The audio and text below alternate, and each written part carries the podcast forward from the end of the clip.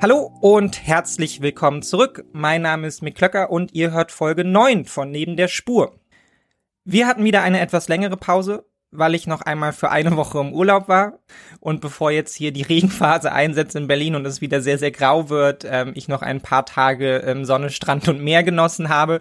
Natürlich parallel dazu, dass in der Weltpolitik wie in der deutschen Innenpolitik gerade eine ganze Menge passiert. Aber da die zwei Folgen bereits relativ früh im September erschienen sind, sind wir quasi ähm, noch im Rhythmus. Ist wie immer ein bisschen geschummelt, aber gut. Vorher aber wie immer ein paar kurze bürokratische Angelegenheiten. Ähm, wie immer erstmal vielen, vielen Dank fürs Hören und Teilen der letzten Folge. Und alles andere schließt quasi auch direkt daran an. Erstens hat mich nun mehrfach die Frage erreicht, ob ihr euch auch Themen wünschen könnt oder einfach Fragen zu aktuellen Ereignissen oder Einordnungen an mich richten könnt. Und selbstverständlich könnt ihr das sehr, sehr gerne machen. Ich versuche auf jede Mail mit nicht allzu großem Abstand zu antworten. Leute, das klingt jetzt so, als wäre ich so ein Promi-Podcast, als würden hier so hunderte von Mails einlaufen, ähm, die ich beantworten muss. Also so schlimm ist es nicht. ich freue mich also noch über eure Anregungen und Ideen. Ähm, ich kann nicht versprechen, dass ich sie alle behandeln kann. Das ist einfach der Ein-Personen-Redaktion hier bei mir zu Hause geschuldet. Ähm, aber mein Sekretär, also auch ich, ähm, sammelt die Themen alle genauso wie die, die bei mir konstant anfallen, ähm, auf meiner Liste und ich werde mich bemühen, sie entsprechend einzubinden, wenn sich die Gelegenheit bietet. Ähm, und die eine oder andere wird von euch sicherlich auch schon gemerkt haben, dass ich das auch schon in vergangenen Folgen bereits getan habe. Also schickt mir gerne Ideen für Folgen oder für ähm, Sachverhalte aus der internationalen Politik, die euch irgendwie interessieren oder beschäftigen. Und dann schauen wir, dass wir die hier irgendwie eingebunden bekommen oder vielleicht auch mal in einer eigenen Folge dann behandeln können. Oft habe ich auch den Eindruck, ähm, es sind dann doch relativ ähnliche Themen, die euch und mich beschäftigen. Das passt also eh oft ganz gut. Zweitens, da inzwischen immer mehr Leute zufällig auf diesen Podcast stoßen oder ihn weiterempfohlen bekommen, was mich persönlich wahnsinnig freut, denn das bedeutet, dass euer Einsatz Wirkung zeigt, ja, diesen Podcast hier nicht nur zu verbreiten, sondern auch positiv auf den Podcast-Plattformen zu bewerten. Ja, also so langsam scheint es algorithmisch Auswirkungen zu zeigen. Ähm, und man kann ihn vielleicht sogar inzwischen finden, was sehr schön wäre. Ähm, vielen Dank also dafür und alle, die mich in diesem Format zum ersten Mal hören. Es ist nicht das einzige, an dem ich beteiligt bin, sondern ich bin auch regelmäßig Gast in anderen Podcasts. Ähm, der eine oder andere hat hier schon Erwähnung gefunden ähm, zum Beispiel der Alias Fernsehpodcast oder der Einmischen Podcast. Oder auch der Critical Podcast, wo ich vor meinem Urlaub das Vergnügen hatte, über das Thema Migration mitzudiskutieren. Wer also von meiner Stimme nicht genug bekommen kann und sich ganz generell für Politik und auch Medienkritik interessiert, ähm, wird dort fündig und findet in der Regel noch wenigstens zwei Podcasts im Monat, in denen ich zu Gast bin. Ich werde euch diese Podcasts jetzt ab und zu mal hier verlinken, ähm, wenn es passt, ähm, zu bestimmten Themen oder auch einfach heute dann mal so ganz generell, damit ihr da mal reingucken könnt, falls ihr die Formate noch nicht kennt. Infos darüber gibt's aber sonst auch immer über meinen Twitter-Kanal oder zukünftig dann vielleicht auch ähm, über Blue Sky mal gucken. Ja, das ist ja gerade auch noch so ein bisschen in, in Bewegung. Ähm, aber mir ist das sehr wichtig, dann hier auch mal nach jetzt über einem halben Jahr, den ich diesen Podcast hier mache, ähm, zu versuchen, zumindest so ein bisschen was von der Liebe zurückzugeben, ähm, der ich nicht nur sehr viele schöne und hitzige Podcast-Runden verdanke, sondern ähm, ja auch ganz, ganz viele von euch HörerInnen, ja, ihr wisst von wo ihr kommt. Ähm, und weitere Infos dazu findet ihr dann in den Show Notes. Und drittens zu einer weiteren Frage, die jetzt schon ein paar Mal aufkam und dann stürzen wir uns auch hier ins Getümmel der heutigen Folge, denn es ist, glaube ich, eine lange Folge. Ähm, so ist es vielleicht. Wahrscheinlich habe ich ähm, im Urlaub so viel Energie gesammelt, dass ich jetzt dachte, das machen wir jetzt mal eine besonders lange Folge. Bisher gab es und gibt es keine Möglichkeit, diesen Podcast neben eurem Einsatz bei Anregungen, Bewertungen und Co. auch finanziell zu unterstützen. Das wird sich aber in Zukunft ändern ja, ich arbeite mich da gerade etwas ähm, bürokratisch ein, deshalb sparen wir uns auch hier jetzt an der Stelle ein, eine etwas längere Ausführung dazu. Aber nach nun fast zehn Folgen habt nicht nur ich, sondern ja auch ihr langsam Gefühl für diesen Podcast und wisst auch, dass er morgen nicht wieder verschwindet. ja, so wie ich weiß, dass ich dieses Projekt hier weiter verfolgen und ausbauen will. Und wer das unterstützen möchte und unterstützen kann, auch über finanzielle Zuwendung, der oder die wird dann bald zukünftig die Chance dazu haben. Natürlich auf freiwilliger Basis, ja. Ähm, mehr dazu dann aber beim nächsten Mal, da werden wir es dann noch mal ein bisschen ähm, ausführlicher besprechen, was ich vielleicht auch so mit diesem ähm, ganzen Format hier vorhabe. Für heute aber genug mit der Bürokratiearbeit, ja, dafür seid ihr nicht da und ich ja auch nicht und da wir eh schon im Verzug sind, und ich es immer noch nicht schaffe, meine Vorbereitung hier in einem vertretbaren Zeitrahmen zu halten, ähm, legen wir jetzt einfach mal los.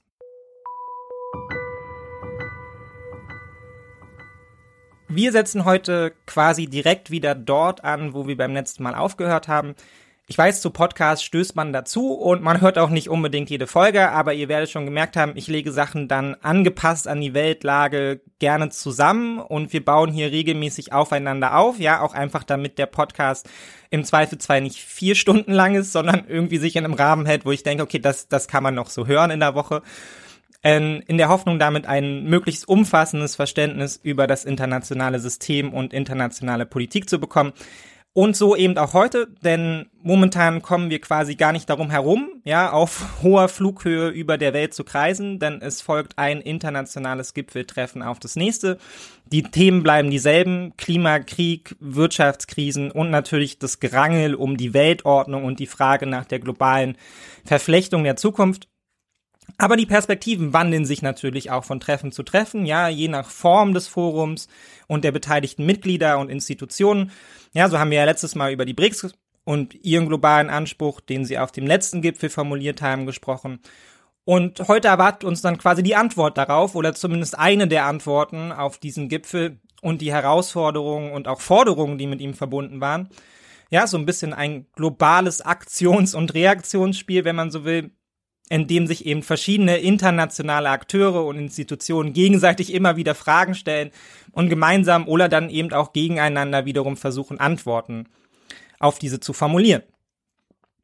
Und selten wurde dieses Spielfeld der internationalen Politik so sichtbar wie in den vergangenen Wochen, wo nun auf den BRICS-Gipfel quasi direkt im Anschluss das Zusammentreffen der G20 Mitte September folgte, womit wir uns, wie im letzten Podcast schon angerissen, heute quasi sehr, sehr unmittelbar ein Bild davon machen können, wie der BRICS-Gipfel angekommen ist, welche Signale von ihm ausgegangen sind an andere Mitglieder der Weltgemeinschaft, allen voran natürlich den Westen, und wie der nun wiederum versucht, nicht zuletzt über das Forum der G20 seinerseits Kooperation zu befördern, in Konkurrenz zu treten zu den BRICS oder zumindest einzelnen Mitgliedern. Und was denn nun der Plan und die Ziele für die Zukunft der internationalen Kooperation sind, die eben von den G20 ausgehen sollen.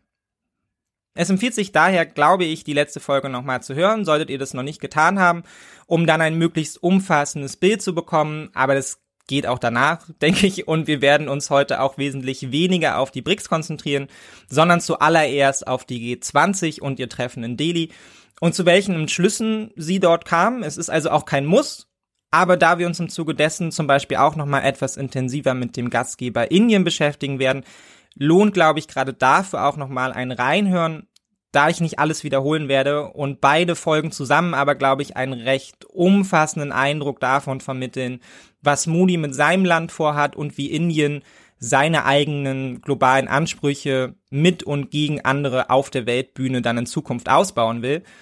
Während wir zum Beispiel über China heute recht wenig sprechen werden. Ja, weil Xi Jinping sich seinerseits dazu entschlossen hat, die G20 dieses Jahr links liegen zu lassen. Anders als noch den BRICS-Gipfel, wo China ja eine sehr, sehr wichtige Rolle einnahm. Historisch wie auch bei dem letzten, äh, bei dem letzten Treffen.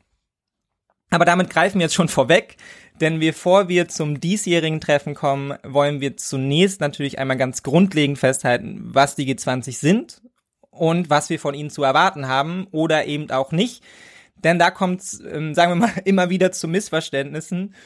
Und ich glaube, wir sollten daher einmal im Vorfeld, ähm, sagen wir mal, unsere Erwartungen ein bisschen kalibrieren an das, ähm, was wir jetzt von diesem Treffen zu erwarten haben und auch vielleicht, wie wir es betrachten sollten und vielleicht auch nicht.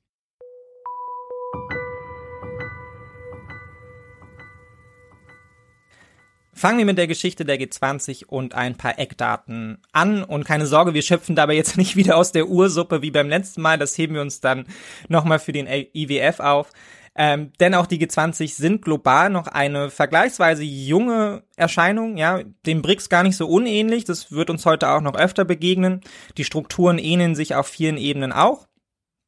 Und der zentrale Ausgangspunkt dieses Forums liegt in einer sehr grundsätzlich ähnlichen Motivlage als Reaktion auf gerade internationale finanzpolitische Krisen. Aber lassen wir uns doch erstmal von diesem kurz erklärt Beitrag der ARD einleiten. Bei G20-Treffen ist immer viel los. Hochkarätige Politiker, großer Medienrummel, oft Demonstrationen. Aber wer und was genau steckt eigentlich hinter G20? Da ist zunächst einmal das G. Genau wie in G7 steht es für Gruppe. Die G7 zum Beispiel ist die Gruppe der sieben Staaten, die in den 1970er Jahren die bedeutendsten Industrienationen waren. Im Laufe der Jahre holten andere Länder wirtschaftlich auf. Um sie mit einzubeziehen, wurde eine neue Gruppe aufgelegt, die G20. G20 ist die Gruppe der 19 aktuell bedeutendsten Industrie- und Schwellenländer plus die EU. Ein mächtiger Kreis. Gemeinsam stehen die G20 für zwei Drittel der Weltbevölkerung, mehr als vier Fünftel des weltweiten Bruttoinlandsprodukts und drei Viertel des weltweiten Handels. Was will die G20? Ursprünglich ging es vor allem darum, die wirtschaftliche Zusammenarbeit zu verbessern. Aber ein Blick in die Beschlüsse der vergangenen Jahre zeigt, dass die Gruppe ihren Blick deutlich geweitet hat. Heute formulieren die G20 auch gemeinsame Ziele in Bezug auf Klima, Energie, Ernährung, Gesundheit und Sozialpolitik. Hält sich jemand nicht an die Ziele, gibt es allerdings keine offiziellen Sanktionen. Wie G7 ist auch G20 ein informeller Zusammenschluss. Es kann allerdings theoretisch jemand ausgeladen werden. Ja, ich gebe zu, Nachdem sie was genau gesagt hat, hatte ich mir auch etwas mehr erhofft. Aber offenbar hatte man bei der ARD nicht mehr als drei Minuten Zeit und das Video heißt ja auch ähm, kurz erklärt. Ähm, wahrscheinlich sollte man daher nicht wesentlich mehr als die ersten drei Sätze des entsprechenden Wikipedia-Artikels erwarten. Ist, ist auch okay. Auch wenn ich mich neben all den kurz erklärt Videos online immer frage, warum es eigentlich so wenig lang erklärt Formate gibt. Das wäre vielleicht hilfreich. Aber okay, offensichtlich gönnen die verantwortlichen Redakteure der Podcasts wie meinem die Nische. Das kann man ja auch ganz positiv betrachten. Also fangen wir nochmal beim ganz Grundlegenden an. Gegründet wurde die Gruppe der G20 1999. Und wer beim letzten Mal aufgepasst hat, ja, das ist kein Zufall, denn die asiatische Finanzkrise 1997 animierte nicht nur die Gründung der BRICS fast 20 Jahre später, sondern zog in Form der ersten G20-Treffen zunächst nur unter den Finanzministern und Notenbankchefs aus den führenden Industrie- und Schwellenländern, den 19 größten Volkswirtschaften, auch eine direkte Reaktion des Westens plus, wenn man so will, nach sich. Ja, weil wir erinnern uns nochmal, 1999, die Welt war noch eine andere. Ja, die G8 waren noch die G8, Schwellenländer noch genau das und auch China gehörte noch recht eindeutig zu ihnen. Ja, ohne exponierte Antagonistenrolle und gleiches galt auch noch für Russland. Die globale Hegemonie des Westens wurde noch nicht in Frage gestellt. Ja, zumindest nicht von Teilen der wirtschaftlich machtvollsten globalen Player was sich auch sehr deutlich in den Reaktionen auf die asiatische Finanzkrise ablesen ließ, ja, wie wir letztes Mal ja schon angerissen haben. Der IWF als Machtwerkzeug des Westens zwang Asien als Folge der Krise ein enges Spardiktat auf, nachdem er zunächst gar nicht unterstützen wollte und seine globale Rolle eigentlich mehr oder weniger gezielt ignorierte. Aber es gab eben auch noch keinen Widerstand dagegen. Oder zumindest die Idee einer Alternative, wie sie dann eben erst die BRICS mit der Entwicklungsbank viele, viele Jahre später dann für sich formulierten. Es war also einigermaßen klar, die westliche Ordnung gilt, ja, und gerade die westliche finanzpolitische Hegemonie gilt, ja, egal wie man sie jetzt unmittelbar bewerten will. Und in ihrer Rahmensetzung, die heute zunehmend mehr aufstrebende Staaten als Fesseln wahrnehmen, worüber wir ja beim letzten Mal relativ intensiv gesprochen haben, war eben eine Antwort auf die Finanzkrise zu finden, und das war das Forum der G20 die natürlich ganz selbstverständlich durch ihre Struktur ja, die 19 kraftvollsten Volkswirtschaften der Welt, vor allem Staaten aus Europa, sowie die USA, Kanada, Australien, ergänzt durch Staaten aus dem globalen Süden, wie Ägypten, Südafrika, Indien oder eben auch China geprägt war.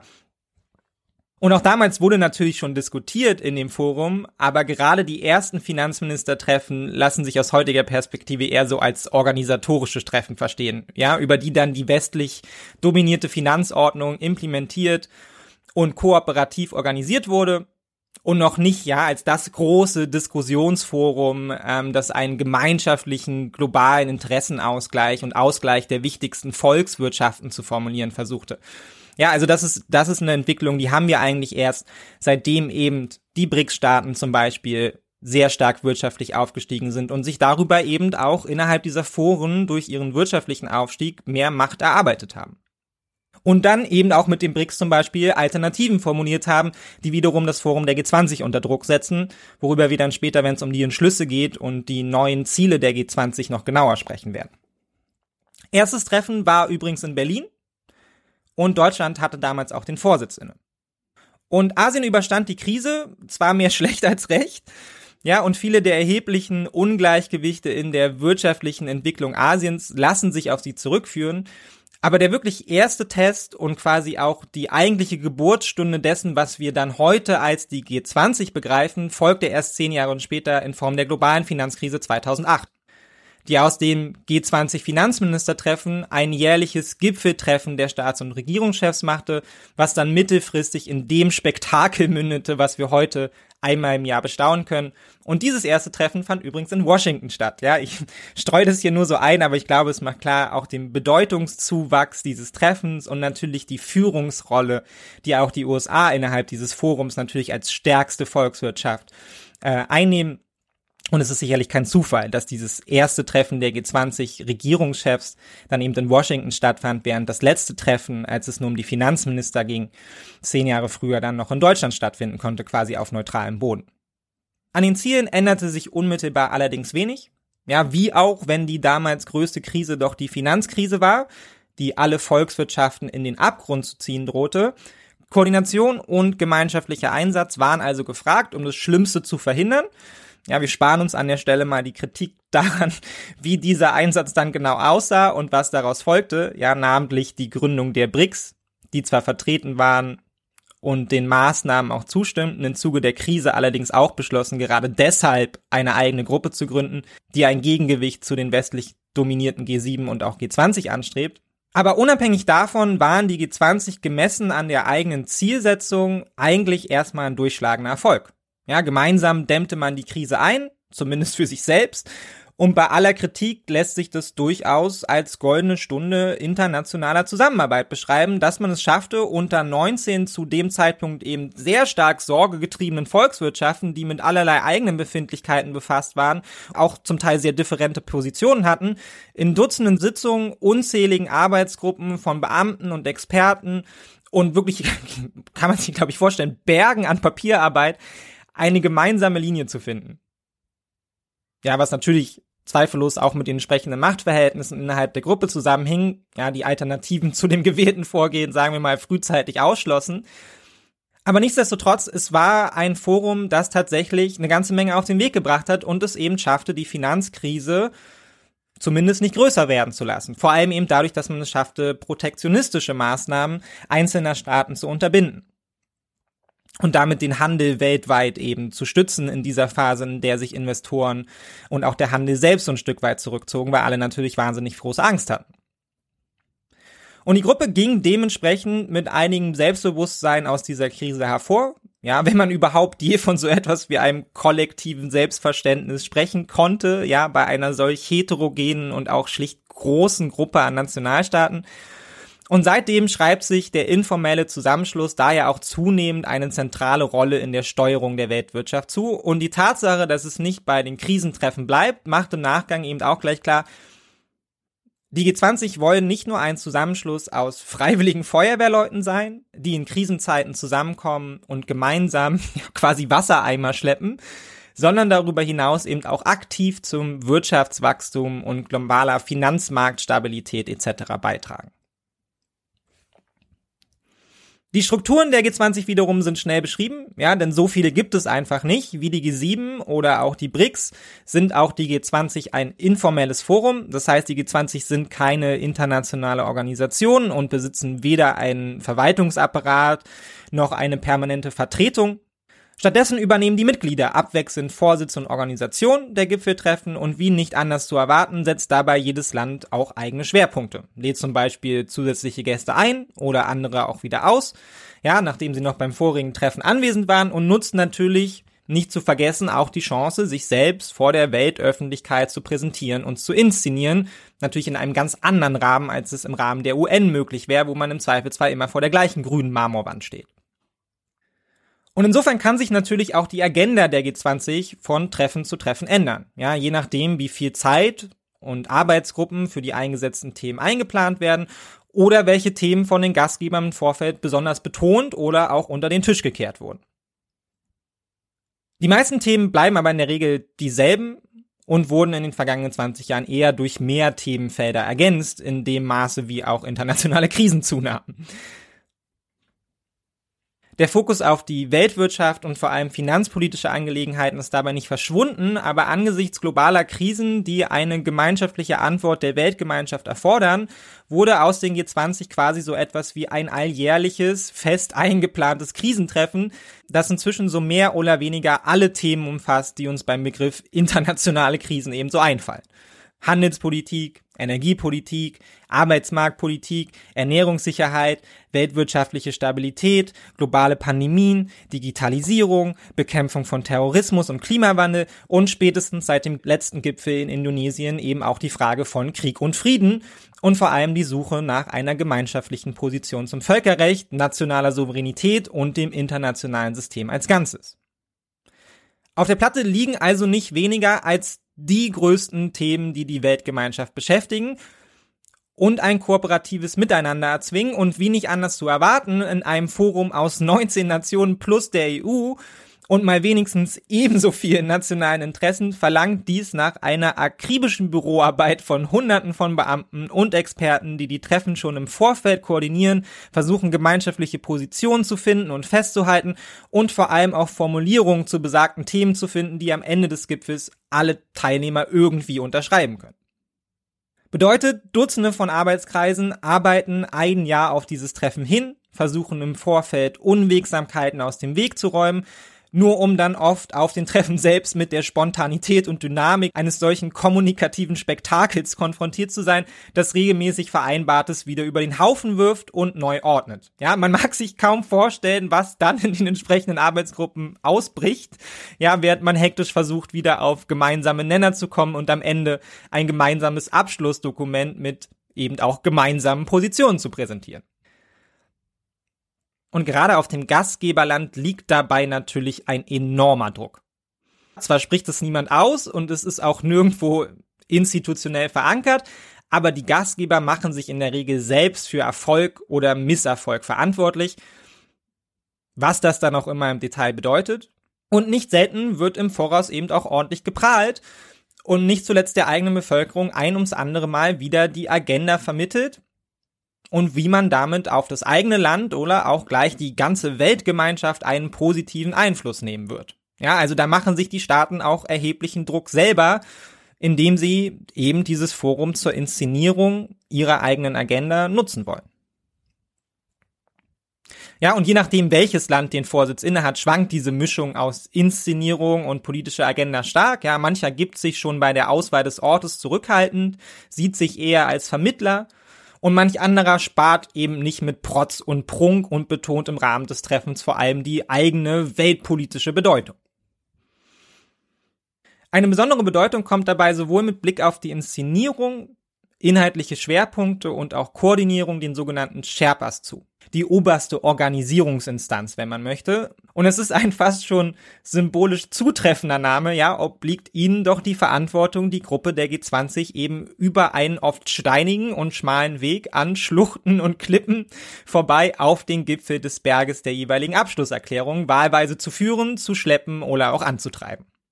Man will sich wirklich kaum vorstellen, welche Verantwortung auf ihren Schultern lastet, denn am Ende des Treffens muss unabhängig von den gewählten Themen, Präferenzen und Diskrepanzen eine gemeinsame Abschlusserklärung stehen. Die in der Regel aber eben auch von Treffen zu Treffen erneut immer wieder im Voraus und während der Beratung in Frage gestellt wird. Noch ist es nie so weit gekommen, dass am Ende keine gemeinsame Erklärung stand. Die Gefahr des Scheiterns macht Druck und Scheitern, das will man unbedingt vermeiden, nicht nur um sich als Gastgeber nicht die Blöße geben zu müssen, man sei eben ein schlechter Verhandler oder habe seine Agenda nicht umsetzen können, sondern auch, weil jede Hürde wieder, die die Verhandlungen zum Stoppen bringt, im großen Rahmen der öffentlichen Berichterstattung regelmäßig zu der Frage weiterleitet, welche Relevanz das Treffen denn jetzt nun als Ganzes überhaupt noch habe und darüber hinaus, welche Chancen die Weltgemeinschaft, wenn man sich nicht mal auf Grundlegendes einigen könne. Das im Anschluss an die Gipfel veröffentlichte Abschlusskommuniqué ist also nicht nur gemeinschaftlicher Beschluss, der die Kooperationsfähigkeit eines erheblichen Teils der Weltgemeinschaft aufzeigen soll, sondern zieht quasi auch aus sich selbst entsprechende Legitimität für die ganze Veranstaltung.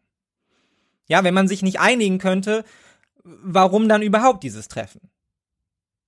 Ja, letztlich kann jedes Land jederzeit entscheiden, dass es sich nicht mehr lohnt. Zusammengehalten wird alles also ausschließlich durch das unsichtbare Band aus gegenseitigem Vertrauen, genauso wie einer Kosten-Nutzen-Abwägung, am Ende eben mehr von der Gemeinschaft und von den gemeinschaftlich formulierten Eckpunkten zu profitieren, als dadurch an Macht und der eigenen Agenda einzubüßen.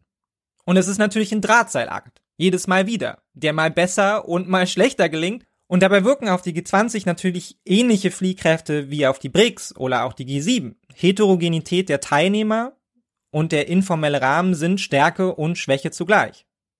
Ja, um hier mal eine ähm, sehr, sehr simple Faustregel anzusetzen. Je mehr Köche an der Suppe rühren und eigene Zutaten und Gewürze in den Topf schmeißen, umso schwieriger ist es am Ende, ein Gericht auf den Teller zu packen, das allen schmeckt. Und im Worst Case versaut man die Suppe eben komplett. Am Ende muss dann aber trotzdem für alle gelten, es wird gegessen, was auf den Tisch kommt. Ich könnte nicht, ihr glaubt nicht, wie wahnsinnig stolz ich auf diese Metapher bin. Aber um es ohne zu formulieren, je mehr Mitglieder, umso schwieriger die Verständigung und umso lascher oft das, worauf man sich einigen kann. Und profitieren G7 und BRICS von einer gemeinschaftlichen Erzählung als Westen oder globaler Süden etc., wird es eben wesentlich schwieriger, diese gemeinsame Linie zu sehen und auch zu bestreiten, wenn so viele Länder aus verschiedenen globalen Sphären zusammenkommen, einige davon in unmittelbarer Konkurrenz. Und nicht selten nutzen daher diverse Beteiligte direkt im Anschluss an die Treffen und die damit verbundenen großen Spektakel, Fotoshoots und Pressekonferenzen die eintretende mediale Ruhe direkt wieder aus, ja, um dann im Nachgang die gemeinsam gekochte Suppe heimlich wieder wegzukippen.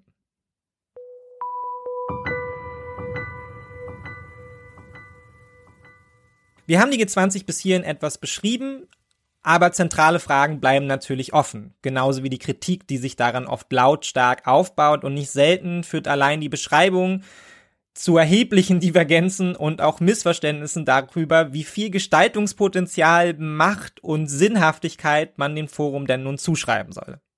Und das ist auch wenig verwunderlich, denn zum einen sehen wir zwar die Demonstration von Macht, egal ob als Kollektiv oder die einzelnen Nationen, aber was nun genau besprochen wurde, das bleibt zumeist hinter verschlossenen Türen. Ja, auf der einen Seite wird Großes behandelt von den mächtigsten Staatenlenkern der Welt, auf der anderen Seite stehen oft schlaffe Ergebnisse und Minimalkonsens. Das Treffen hat globalen Anspruch, aber man kommt auch nicht umhin, eben vor allem eine kleine Elite zu sehen, die diesen Anspruch nicht nur für sich selbst formuliert, sondern auch anderen aufzudrücken scheint. Und so schwankt dann eben auch die Bewertung zwischen zahnlosem Tiger Prestigetreffen und Selbstinszenierung bis eben hin zu Elitenforum und übermächtigen Zirkel, der quasi alle Geschicke des Weltgeschehens zu lenken und zu vereinnahmen sucht.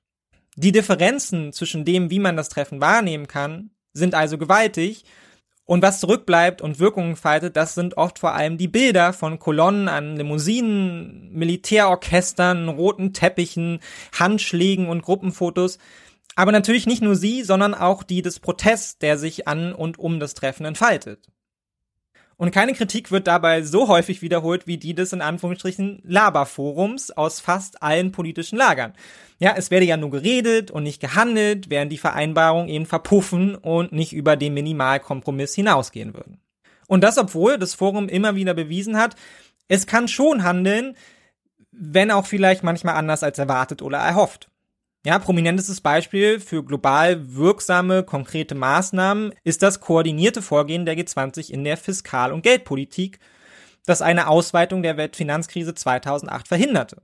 Und während ein Großteil der dort beschlossenen Konjunkturprogramme vermutlich in ähnlicher Form auch ohne Zutun der G20 aufgesetzt worden wären, sind insbesondere die sogenannten Stillhalteverpflichtungen, ja, das heißt die Selbstverpflichtung der G20-Staaten eben von protektionistischen Maßnahmen abzusehen, aber auch die finanzielle Aufstockung des Internationalen Währungsfonds zum Beispiel wichtige Erfolge der G20. Obwohl natürlich auch klar ist, Erfolg und Misserfolg ist hier eine Frage der Perspektive. Griechenland oder der globale Süden würden damaligen Erfolg heute wo eher nicht so bewerten. Aber geeinigt, das hat man sich. Und auch jenseits des Krisenmanagements hat die G20-Runde Reformen zur Regulierung der Finanzmärkte angestoßen und die sogenannten BEPS-Initiative zur Bekämpfung von Steuervermeidung multinationaler Konzerne zum Beispiel. Und das hat man miteinander auf den Weg gebracht und auch miteinander umgesetzt. Und ich glaube, beide Beispiele machen schon so ein bisschen klar, was man von den G20 vielleicht erwarten kann und was auch nicht. Die G20 sind ein Tool der Globalisierung und ihrer mächtigsten Profiteure die handeln und die Weltwirtschaft kooperativ zu sortieren und vor allem auch zu befördern versuchen. Schritte, die dem zuwiderlaufen, sollte man also nicht erwarten, ebenso wenig wie die G20 per se ein Tool für globale Gerechtigkeit wären. Und auch an der Umsetzung kann man sicherlich bemängeln, dass sich vieles zwar gut anhört, aber allen Beschlüssen zum Trotz kann man nun auch nicht sagen, die G20 hätten zum Beispiel in einem gemeinsamen Kraftakt geschafft, Steuervermeidung nun gänzlich zu besiegen, oder auch nur der Entwicklung globaler Steueroasen einen Riegel vorzuschieben. Denn viel öfter sind die Beschlüsse der G20 eigentlich Wegbereiter für weitergehende internationale Abkommen. Zwar haben die Vereinbarungen, die auf den G20-Gipfeln getroffen werden, keinen rechtlich bindenden Charakter, doch können sie eben erhebliche Signalwirkung für die internationale Staatengemeinschaft und die Arbeit internationaler Organisationen entfalten, die sich im Folgenden dann daran orientieren. Und auch diese reine Orientierung unter und miteinander ist nicht zu unterschätzen. Ja, denn was sind die quasi dauerhaften, intensiven Arbeitsprozesse aus ministeriellen Arbeitsgruppen, Fachkonferenzen und Ministertreffen, wenn nicht überhaupt erstmal ein Mittel, um ein gemeinsames Verständnis von den zu behandelnden Themen zu entwickeln, sich überhaupt erstmal klar zu machen, wo man steht und wie man die Welt wahrnimmt und beurteilt, um sich dann im Folgenden über mögliche Lösungsoptionen auszutauschen und konsensfähige Formulierungen für die Abschlusskommuniqués zu erarbeiten. Bestes Beispiel dafür war im November 2015, ziemlich genau ein Jahr vor Trumps Wahl zum US-Präsidenten. Damals bekannten sich die G20-Staaten beispielsweise zur nachhaltigen und ehrgeizigen Klimaschutz und ebneten damit den Weg für das spätere Pariser Klimaabkommen. Ohne die Arbeitsgruppen der G20 und den intensiven Austausch im Vorfeld hätte es diese Einigung nicht gegeben. Und ich weiß, was ihr jetzt denkt.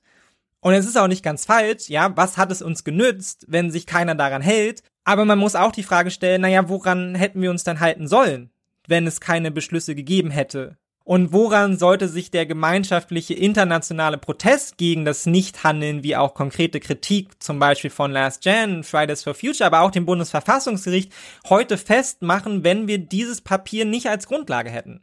Das nicht nur die G20 kurzfristig einte, sondern eben auch der Kritik ein gemeinsames Fundament und davon abgeleitete Forderungen an die Hand gab.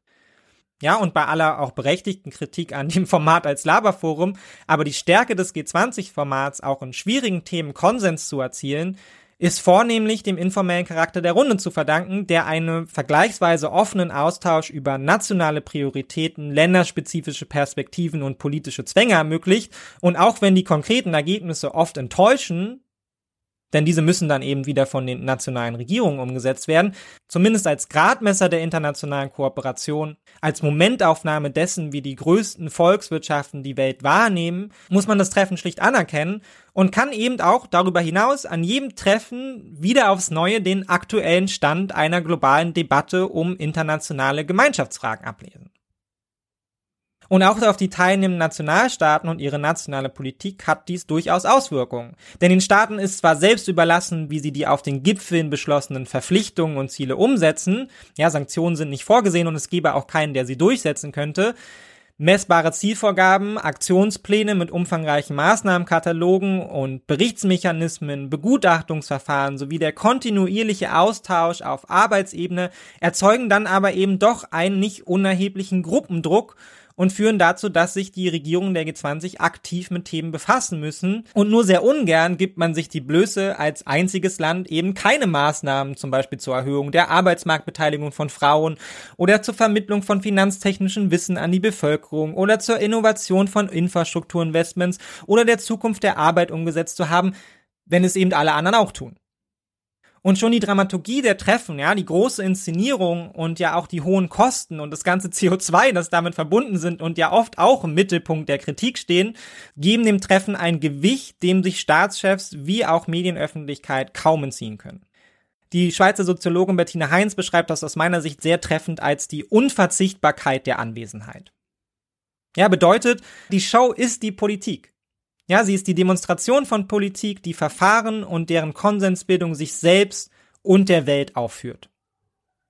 Ankunft am Morgen zum G20-Gipfel in Indien. Bundeskanzler Olaf Scholz, noch immer mit Augenklappe, ist in Neu-Delhi gelandet. Pirate-Style nenne die indischen Kommentatoren das. Doch beim Treffen der Staats- und Regierungschefs der führenden Industrie- und Schwellenländer geht es lange nicht mehr darum, sich zu bereichern, sondern Lösungen für die Herausforderungen der Zukunft zu finden. Es sind die 20 wichtigsten Industrie- und Schwellenländer, die hier in der indischen Hauptstadt am Wochenende zusammenkommen. Aus Russland und China reisen allerdings nicht die Staatsspitzen an, sie haben ihre Vertreter entsandt. Ein klares Zeichen für die Verbundenheit beider Länder und ihre Abgrenzung zum Rest der G20. Noch vor Beginn des Gipfels empfing Indiens Premierminister Modi US-Präsident Joe Biden in seiner Residenz in Neu-Delhi. Ein Treffen hinter verschlossenen Türen. Beide Länder vereinbarten eine intensivere Zusammenarbeit in den Bereichen Verteidigung, Raumfahrt und Forschung. US-Regierungskreise würdigten anschließend die, so wörtlich, unbestreitbare Wärme und das Vertrauen zwischen Biden und Modi. Ein ganz schönes Spektakel also, das sich dort in Delhi schon im Vorfeld des Gipfels ereignete und direkt auch zu bestätigen scheint, was wir gerade besprochen haben. Ja, allein die Bilder, die ihr jetzt leider nicht sehen könnt, geben dem Gipfel Gewicht. Ja, Staatschefs aus aller Welt, die in ihren Regierungsfliegern anreisen und den Flughafen Delhi zu parken. Große Empfänge, große Gänge, große Teppiche, Blitzlicht aus tausenden Kameras, feste Handschläge zwischen den wichtigsten Staatenlenkern der Welt. Ganz großes Kino also. Die Welt blickt auf Delhi und selbst löste bereits die Frage darüber, wer denn nun kommen würde und wer nicht im Vorfeld so hitzige Debatten und blicke in die Glaskugel aus. Ja, denn das Treffen zieht ja seine Legitimität daraus, dass seine Mitglieder und seine Signalwirkung und die Verhandlungen an sich auch anerkennen. Ja, wer nicht kommt, der negiert die Bedeutung und noch viel relevanter, nimmt sich auch selbst die Chance, sich als kooperativen Teil der Weltgemeinschaft zumindest mal zu inszenieren. Und wer nicht da ist, der kann eben auch nicht mitreden, profitiert also nicht von dem Rahmen, den das Forum zum offenen Austausch bietet, negiert geradezu die Bedeutung solcher informellen Zusammentreffen. Ja, nicht mal die Chance wahrzunehmen, sich als Teil der Weltgemeinschaft darzustellen und sie über das Forum auch zu beeinflussen, das unterminiert die Lenkungswirkung der G20. Egal, ob man sie jetzt schätzt oder auch nicht. Zwar haben Russland und China Vertreter geschickt, aber es ist eben etwas anderes, ob Putin oder Xi Jinping ihre Unterschrift unter ein Papier setzen und sich damit vor der Weltöffentlichkeit zu den Entschlüssen bekennen, oder ob das eben ihre Vertreter tun, was schon einen Blick vorauswirft auf die Frage, was von den Beschlüssen denn zu erwarten ist und welchen Impact sie nun auf die Weltgemeinschaft überhaupt noch entfalten können. Aber bevor wir uns jetzt schon in dieses internationale Hickhack einsteigen und wie das denn nun zu bewerten ist, beschäftigen wir uns erstmal mit denen, die vor Ort waren und vor allem dem, was personelle Vollständigkeit hin oder her nun auf dem Arbeitsplatz für die zwei Tage in Delhi stand. Der Tagesordnung beim Gipfel stehen strittige Themen wie der Kampf gegen den Klimawandel, etwa durch den Ausstieg aus fossilen Energieträgern, der Kampf gegen Armut und damit verbundene Schuldenerleichterungen für Entwicklungsländer. Offiziell nicht auf der Agenda der Krieg in der Ukraine. Aber finden die Teilnehmer hier keine Formulierung, die auch Russland und China unterschreiben, dürfte es keine gemeinsame Erklärung geben. Es geht um viel, auch aus deutscher Sicht bei diesem Gipfel. Ein Scheitern könnte die Lagerbildung auf der Welt beschleunigen. Ost gegen West oder G7 gegen den globalen Süden, das soll aus Sicht Berlins unbedingt verhindert werden. Deshalb soll auch die Afrikanische Union künftig Mitglied in diesem Forum für wirtschaftliche Zusammenarbeit werden, das dann etwa 90 Prozent der Weltbevölkerung repräsentiert. Zwei Tage haben die Staats- und Regierungschefs nun Zeit, Keine Einigung wäre ein Scheitern. Ein Debakel für den Gastgeber. Wie der Clipmatch schon deutlich macht, im Vorfeld klang alles doch recht pessimistisch und war dominiert von einer großen Sorge, nämlich ist es jetzt diesmal endgültig soweit? Ja, nachdem es schon auf dem letztjährigen Treffen in Bali befürchtet werden musste, schaffen die G20 diesmal keine Einigung, gerade mit Blick auf eine Verurteilung des Angriffskrieges durch Russland, scheitern sie und kommt damit auch das Forum als Ganzes zu einem Ende. Und was würde das dann für die internationale Kooperation und die Bewältigung der drängendsten Menschheitsfragen bedeuten, die man doch eigentlich zusammen angehen will und muss? Zugegeben, an diesen etwas überhitzt apokalyptischen Ton aus den Medien, mit denen die G20-Treffen einigermaßen regelmäßig angekündigt werden, hat man sich inzwischen schon gewohnt. Ja, sie sind fast mehr Normalität, als es die Aussage im Vorfeld wäre, dass diesmal wo alles rund laufen würde. Und wie soll es auch anders sein? Ja, schließlich ist es ja tatsächlich von Treffen zu Treffen wieder bemerkenswert, dass sich 20 Staaten auf eine zumindest mal gemeinsame Stoßrichtung einigen, in einem zudem so heterogenen Forum. Es wäre ja fast seltsam, wenn man im Vorfeld und angesichts bekannter Rivalitäten von etwas anderem ausgehen würde. Und die mediale Sorgenschau im Vorfeld trägt mit Blick auf die Dramaturgie dieses Treffens sicherlich auch ihren Teil dazu bei, wiederum einen angemessen druckvollen Rahmen zu schaffen. Doch auch wenn man die Show und ihre Dramatik im Vorfeld oft belächeln konnte, sind eben auch spätestens die letzten beiden Treffen überschattet von den Ereignissen in der Ukraine, zunehmender Rivalität zwischen den Mitgliedern der G20 und internationalen Krisen, die eine gemeinsame Position immer unwahrscheinlicher gemacht haben und ein Scheitern wiederum damit tatsächlich immer wahrscheinlicher wurde. Ja, schon die Einigung in Bali vergangenes Jahr, gerade mit Blick auf den Krieg, ja, im Abschlusspapier stand am Ende eine recht deutliche Verurteilung, wurde dementsprechend als geradezu wunderhafte Einigung gefeiert.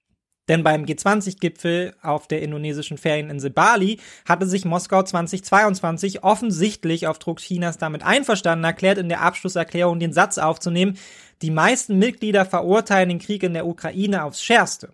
Russlands Position wurde mit den Worten abgebildet, es gab andere Auffassungen und unterschiedliche Bewertungen der Lage und der Sanktionen. Doch auch schon zu Beginn des letztjährigen Treffens warnte der indonesische Präsident Joko Widodo als Gastgeber vor einer neuen Spaltung der Welt. Zitat, wir dürfen nicht zulassen, dass wir in einen neuen kalten Krieg geraten. Und er appellierte an die Teilnehmer, wieder Zitat, wir sollten die Welt nicht in zwei Teile trennen. Und mit Blick auf Russlands Krieg gegen die Ukraine fügte er hinzu, wir müssen den Krieg beenden. Wenn der Krieg nicht zu Ende geht, wird es schwierig, unserer Verantwortung für eine künftige Generation gerecht zu werden. Und nun ein Jahr später stellt sich die Frage an den Gradmesser der G20 erneut. Was ist seit einem Jahr passiert und wie spiegeln sich die neuen Gegebenheiten in einem möglichen Abschlusspapier wieder oder eben auch nicht? Und dabei standen wieder die bekannten großen Aufgaben im Mittelpunkt. Allen voran natürlich der Krieg in der Ukraine, Entwicklung und Stabilisierung des globalen Südens, wozu die Frage der Aufnahme der Afrikanischen Union in die G20 gehörte, wie auch eine Anpassung der globalen Finanzinfrastruktur, Hallo IWF und Weltbank, Ausbau und Stärkung von Kooperation und Handel unter den Partnern, sowie natürlich der Klimawandel. Und die Reihenfolge der Auflistung ist dabei nicht ganz zufällig gewählt, spiegelt sie doch auch die Relevanz wider, aber dazu kommen wir dann später noch. Eigentlich hatten sich die Mitglieder im Vorfeld darauf geeinigt, das Thema Krieg in der Ukraine großflächig zu umschiffen. Kein Werben für Unterstützung, keine großen dramatischen verbalen Angriffe auf Russland, keine Betonung der Differenzen. Der Westen scheint inzwischen also zunehmend begriffen zu haben, dass sein Auftreten, einige dieser Auftritte haben wir ja hier auch angeschnitten, zum Beispiel als Olaf Scholz Anfang des Jahres auf diversen Staatsbesuchen in Afrika und Südamerika weilte und dort offensiv und einigermaßen moralisch aufgeladen an eine gemeinsame Linie im Ukraine-Krieg appellierte, beim globalen Süden und einigen der wichtigsten Partner wie auch Gastgeber Indien kam das allerdings gar nicht gut an. Und seitdem ist es dann auch merklich ruhiger geworden. Auch der Kanzler verzichtet inzwischen auf Ansagen in Richtung des globalen Südens. Insgesamt ist der Ton reflektierter, zurückgenommener und insgesamt bescheidener geworden. Statt auf große Worte scheint man sich inzwischen zunehmend auf das Handeln und Werben verlegt zu haben. Und ein gutes Beispiel dafür, ich habe hier für den Podcast auch nochmal einen Talk von ähm, ARD-Korrespondenten gehört, die alle bei dem Treffen vor Ort waren. Elmar Thewissen, Ulf Röller etc und ich weiß nicht mehr genau, wer von ihnen es gesagt hat, aber einer von ihnen sagt, die Afrikaner sagen immer, wenn der Westen kommt, dann bekommen wir große Reden, wenn China kommt, dann kriegen wir eine Eisenbahn. Und ich weiß gar nicht mehr, woher dieser Satz ursprünglich überhaupt stammte. Und ich bin mir auch gar nicht so sicher, ob ich ihn hier schon mal gesagt habe, aber er ist inzwischen einfach so allgegenwärtig, dass man gar nicht mehr hinkommt anzunehmen, er hat auch die politischen Akteure erreicht und die suchen tatsächlich nach einem neuen Modus, um mit dem globalen Süden zu verhandeln, nachdem man das 70 Jahre lang verpennt hat. Das jetzt nur am Rande, wir kommen darauf später noch ausführlicher zu sprechen, aber es ist trotzdem sehr interessant, wie sich eine allgemeine Debatte eigentlich zunehmend in diese Richtung verschoben hat. Ja, das Thema Krieg ließ sich aber natürlich trotzdem nicht umschiffen. Es wäre auch einigermaßen naiv gewesen, wenn man davon im Vorfeld ausgegangen wäre. Ja, schon die Anreisefrage von Putin löst im Vorfeld des Treffens wohl wieder mehr Berichterstattung aus als die Behandlung des Klimawandels im Verlauf des Treffens als Ganzes, auch wenn eine politische Krise wie in Südafrika zum BRICS-Gipfel diesmal ausblieb und keine Pressekonferenz, auf der das Thema nicht als erstes auf der Liste von Akteuren und Journalisten stand und letztlich ja auch keine Abschlusserklärung ohne eine Haltung zum Krieg. Und davon ließ wiederum auch keines der Mitglieder ab. Und die Stimmung war dementsprechend angespannt im Vorfeld und die entsprechenden Zitate wurden einem auch nur so um die Ohren geschossen.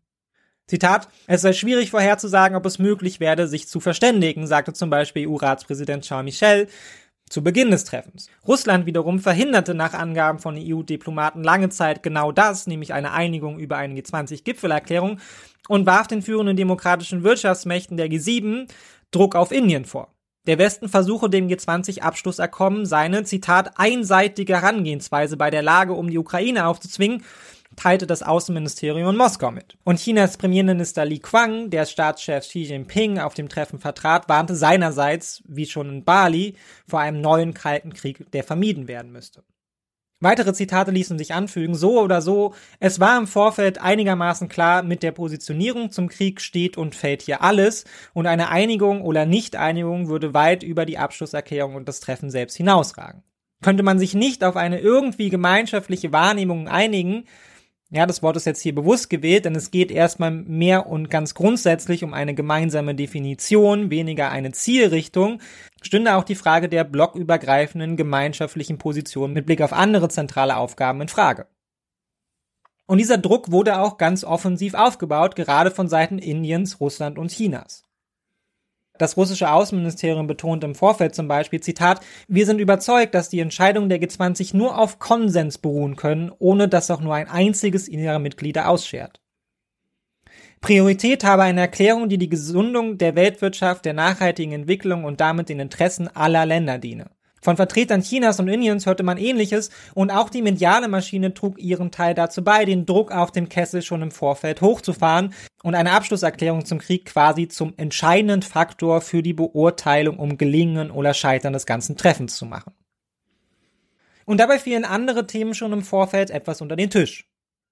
So wollte zum Beispiel China eine gemeinsame Aussage zur Klimapolitik nur zustimmen, wenn die USA auch Zugeständnisse in Bezug auf ihr Chip-Embargo gegen China machen würden und dass China die Klimapolitik in Geiselhaft nimmt, um an anderer Stelle etwas herauszuhandeln, warf dementsprechend natürlich schon im Vorfeld die Frage auf, ja, wie ist es eigentlich um die internationale Kooperation in Klimafragen bestellt? Oder laufen wir zunehmend in eine Richtung, in der klar ist, dass Klimapolitik zu einem ganz alltäglichen Teil von Geopolitik wird? Und wie der Krieg auch, steht diese Frage dabei natürlich nicht allein, sondern ist wiederum mit einer weiteren großen Frage der Zukunft eng verbunden, der wirtschaftlichen Entwicklung des globalen Südens.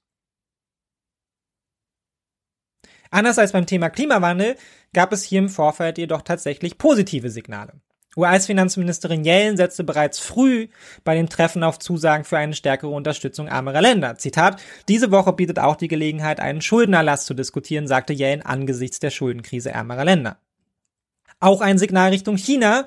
Letztes Mal haben wir noch darüber gesprochen. Schon lange steht China unter internationalem Druck Schuldenerleichterungen für ärmere Staaten zuzustimmen, nachdem diese Krediten in Peking aufgenommen hatten. Offenbar ein Thema, was nun auch bei den G20 von den USA offensiv auf die Agenda gesetzt wurde. Verbunden auch mit einer Not in Richtung Russland, durch den Krieg nicht länger die internationale Versorgungssicherheit und damit die Entwicklung und Stabilität des globalen Südens zu bedrohen. Das größte Thema, das damit im Einklang steht und gerade von Indien im Vorfeld als Kernanliegen für diesen Gipfel angekündigt wurde, war aber sicherlich das Ziel, die Afrikanische Union in den Club der G20 aufzunehmen.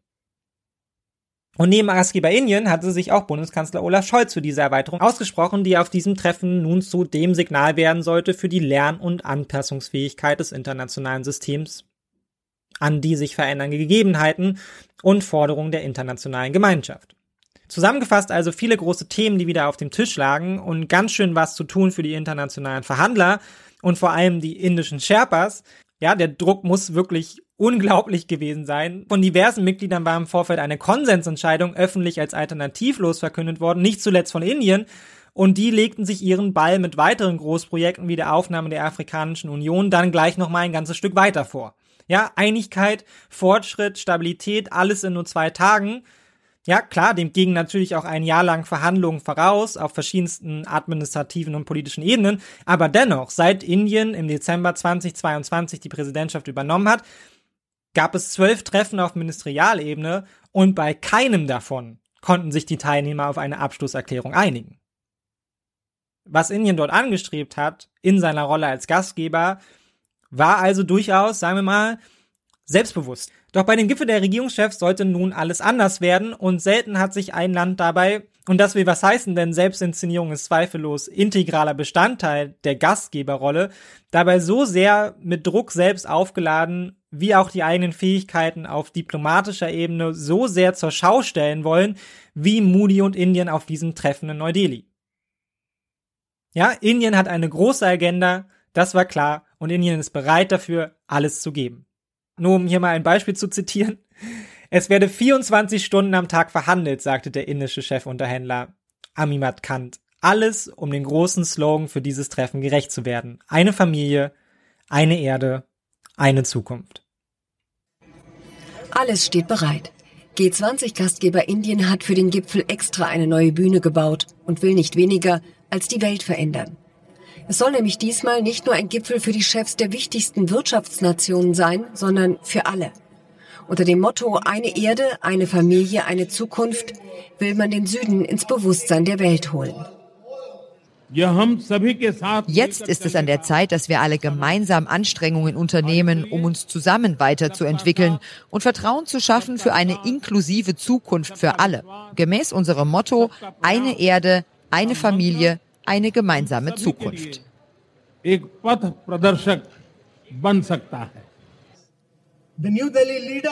Die Erklärung der Staats- und Regierungschefs von Neu-Delhi, die viele von ihnen nach dem Gipfel sehen werden, soll als Stimme des globalen Südens und der Entwicklungsländer verstanden werden. Die beiden Clips stammen von Muli und seinem Unterhändler. Und man könnte jetzt sagen, ganz schön dick aufgetragen, vielleicht sogar typisch für die Gastgeber, aber Indien und vor allem Moody haben ihr Möglichstes getan, um diesem Treffen den indischen Stempel aufzudrücken und ihre globale Agenda nach vorne zu stellen. Wir haben ja schon beim letzten Mal darüber gesprochen, welche Rolle China dabei spielt als Counterpart in den BRICS und Mitaspirant um die Führerschaft des globalen Südens und Indiens Sorge auch vor dem Machtzuwachs seines Nachbarns. Aber es wäre viel zu kurz gegriffen, Indiens globale Rolle darauf zu beschränken, zwischen den Machtblöcken einfach nur zu lavieren und sich möglichst schadlos aus dem Weltgeschehen herauszuhalten, während es seine wirtschaftliche Position befördert. Das ist sicherlich auch richtig, aber was Indien auf diesem Gipfel ganz unmissverständlich deutlich gemacht hat, sowohl in Inszenierung wie Auftreten als auch Agenda, Moody formuliert einen ganz eigenen, unabhängigen Anspruch auf globale Führerschaft und als Vorreiter des globalen Südens. Und das fängt quasi schon bei der architektonischen Agenda an. Ja, neues Parlament, neues Konferenzzentrum, ein neues Indien. Ja, schaut euch die Bilder an. Delhi verändert sich seit fünf Jahren rasend schnell. Moody baut seine Vision der Nation Indiens abseits der kolonialen Bezugspunkte, aber auch getränkt mit einem neuen, geradezu bombastischen Nationalgefühl und einem damit verbundenen Herrschaftsanspruch.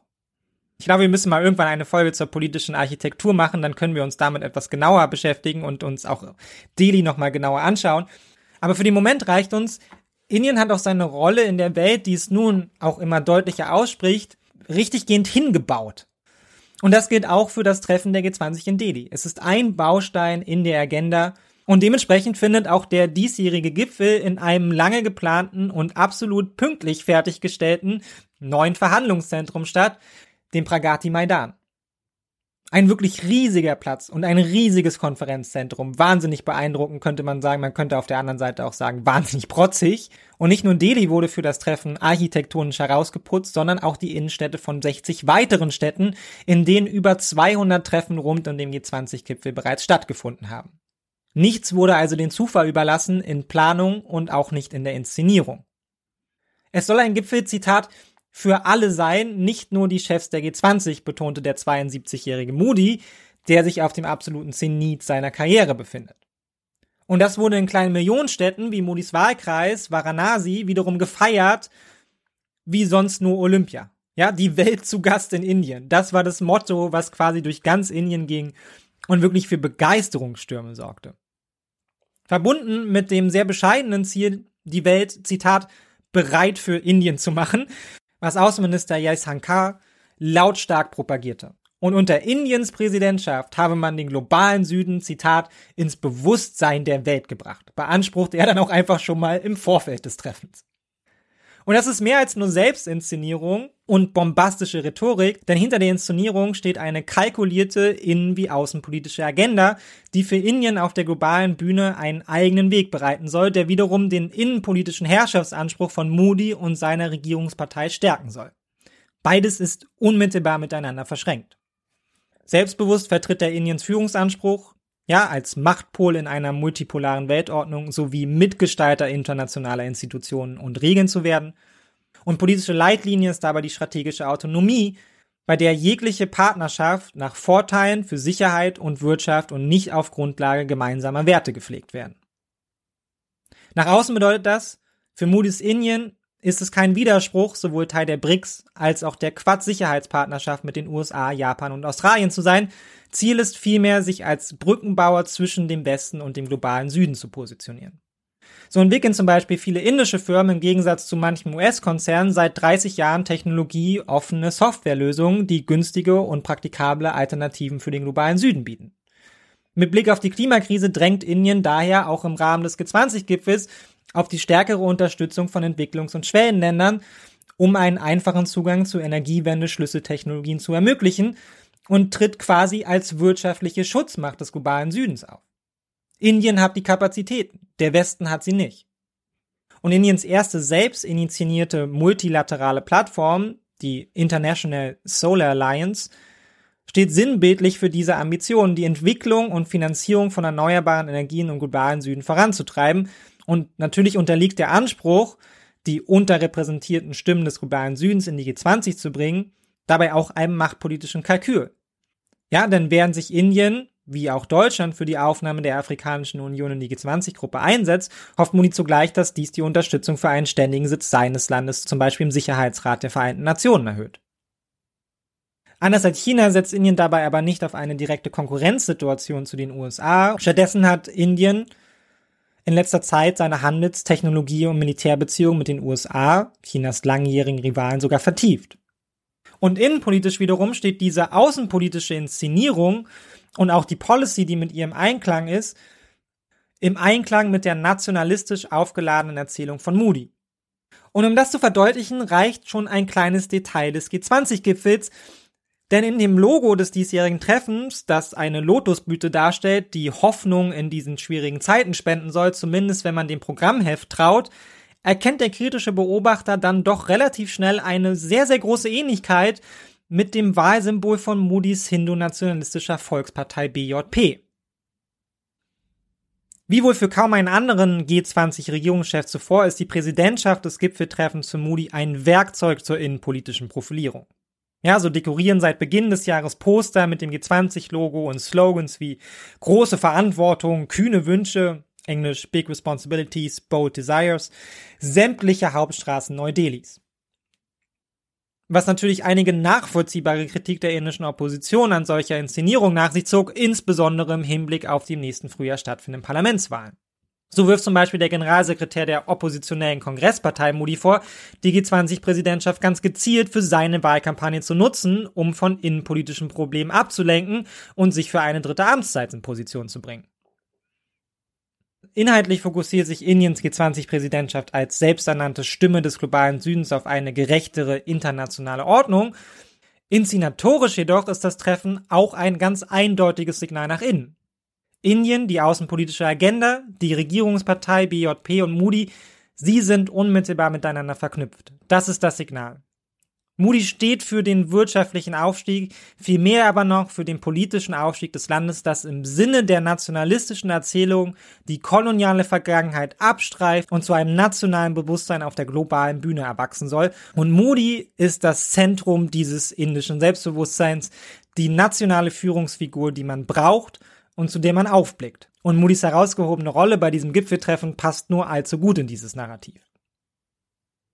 Doch auch schon die Inszenierung auf dem Treffen zeigt auch die Schattenseiten dieses neuen Selbstbewusstseins und Moody's kollektivistischem nationalen Narrativ, wie die Berichterstattung dann auch eindrücklich vermittelt hat. Auf Plakatwänden, Bürgersteigen und Mauern. An den Vorbereitungen auf den G20-Gipfel kommt in Neu-Delhi derzeit niemand vorbei. Während die einen Bäume pflanzen, um die Stadt grüner zu machen, streichen andere Straßen und Brücken. Die ganze Stadt putzt sich heraus für ihre Gäste. Was jedoch fehlt im Straßenbild, sind die Menschen. Die sonst so belebte Innenstadt von Neu-Delhi ist zur Geisterstadt geworden. Die Geschäfte sind geschlossen, Taxis und Busse dürfen hier nicht fahren und auch Essenslieferdienste sind verbannt worden. Das Stadtzentrum von Neu-Delhi ist großräumig abgesperrt, Geschäfte und Sehenswürdigkeiten geschlossen. Millionen Menschen mehr oder weniger unter Hausarrest, damit die Delegierten des Gipfels gut durchkommen. Einige Einheimische sagen, dass sie einen hohen Preis zahlen für Indiens Vorzeigegipfel.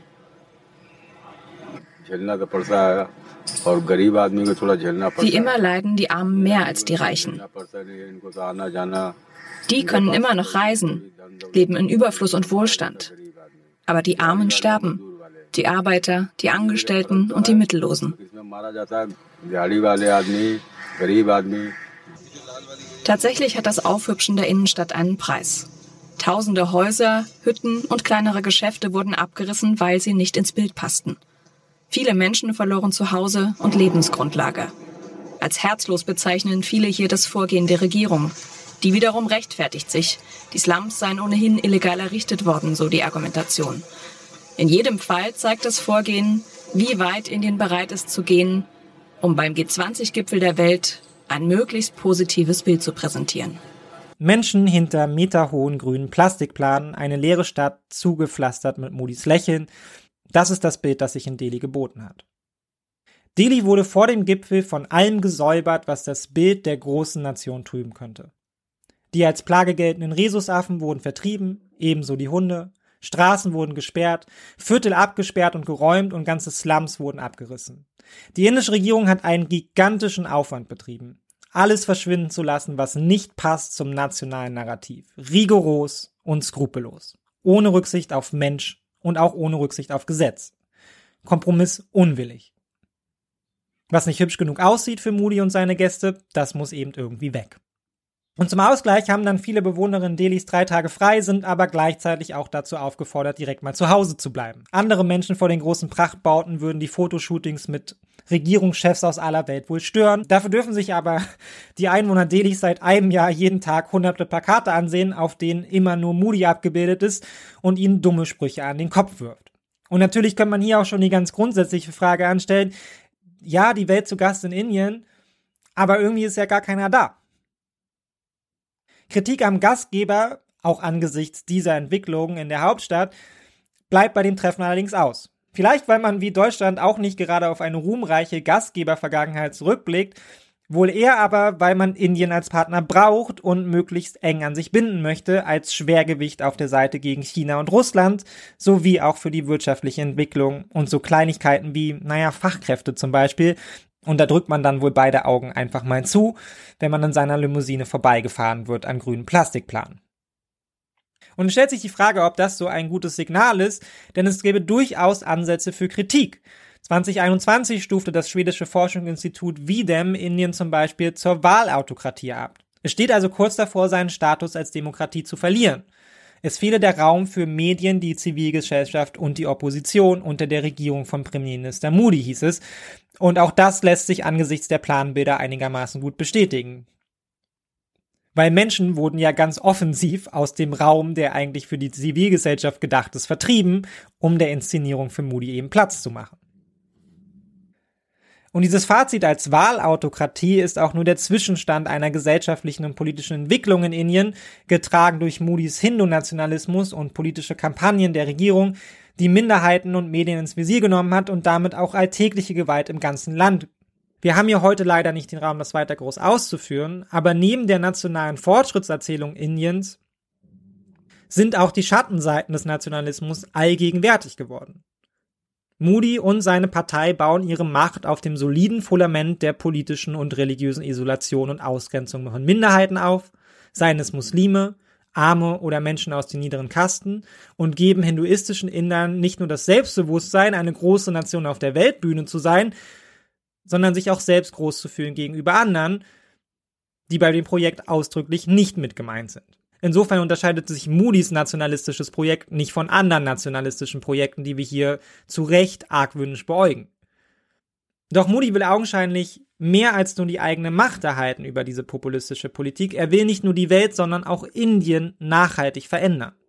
Schon vor dem Gipfel war es zu einiger Spekulation bekommen, denn im Internet und bei den Medien waren Namensschilder und Einladungen zum G20-Gipfel gelandet und mit Verwunderung stellte man fest, Mama, auf allen steht ja Bharat. Genau an der Stelle, wo eigentlich Indien hätte stehen sollen. Und das ist kein Fehler, sondern offenbar bewusste Provokation von Moody gewesen, der seit längerem mit der Idee kokettiert, Indien in Bharat umzunennen. Und das ist kein albernes Hirngespenst, sondern eine auf lange Zeit symbolisch aufgeladene Idee. Bharat bedeutet nämlich nichts anderes als Indien, allerdings in Hindi. Und die Idee der Umbenennung erfährt große Unterstützung in weiten Teilen der indischen Bevölkerung, nämlich genau bei der Mehrheit der Hindus. Und man kann sich, glaube ich, schon ausmalen, worauf ich hinaus will. Wie kann man seine nationalistische Agenda deutlicher zum Ausdruck bringen, ebenso wie den eigenen Gestaltungsanspruch als durch die Umbenennung eines Landes mit 1,4 Milliarden Menschen, über das man herrscht. Und wie könnte man der Erzählung der nationalistischen Selbstbehauptung mehr politischen Nachdruck verleihen, als indem man den kolonialen Namen ablegt und sich auf die hinduistischen Wurzeln der Nation Indien besinnt? Ich würde sagen, sehr viel mehr Symbolik geht nicht. Und die jüngsten Auswüchse dieser politischen Aufladung haben mit dem Treffen in Delhi nun auch schon das internationale Parkett erreicht, in der ehrlicherweise abstrusesten Storyline des ganzen Gipfeltreffens. Denn abseits des Scheinwerferlichts bahnte sich bereits ein diplomatischer Eklat an, der Moody's Rolle auf der globalen Bühne nachhaltig schaden könnte und nun seit dem Treffen quasi explodiert ist. Zitat es gibt glaubwürdige Gründe für die Annahme, dass Agenten der indischen Regierung an der Tötung eines Kanadiers auf kanadischem Boden beteiligt waren, wie Kanadas Premierminister Justin Trudeau nun bei einer parlamentarischen Sondersitzung Ottawa öffentlich machte.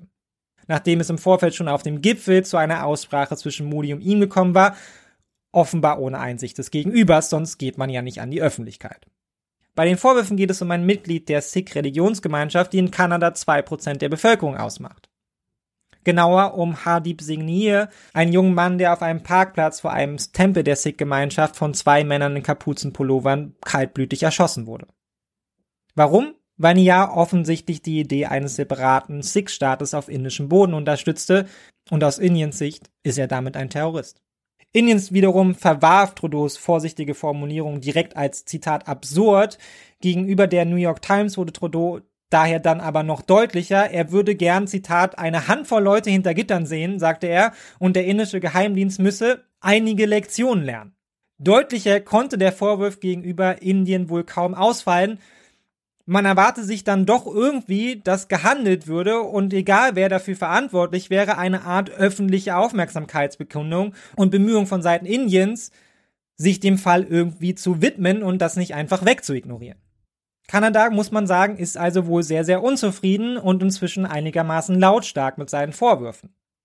Und überhaupt hat noch nie zuvor eine westliche Demokratie solch explosive Vorwürfe gegen Indien oder deren Geheimdienste gerichtet auch wenn es vermehrt seit Jahren zu ähnlichen Vorwürfen kommt. Im Jahr 2020 zum Beispiel fand in Frankfurt ein Prozess gegen einen indischen Agenten statt. Dieser soll politische Aktivisten in Deutschland ausspioniert haben und auch Pakistan hat Indien schon öfter des Mordes an Agenten bezichtigt. Aber Pakistan ist im Gegensatz zu Kanada weder Mitglied der G7 noch NATO-Gründungsmitglied noch Teil der Five Eyes, der Geheimdienstallianz zwischen Großbritannien, Australien, Neuseeland, Kanada und den USA.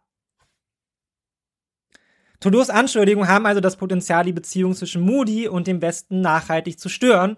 Und nach seinem Statement und den Medienberichten meldete sich daher auch die US-Regierung zähneknirschend zu Wort.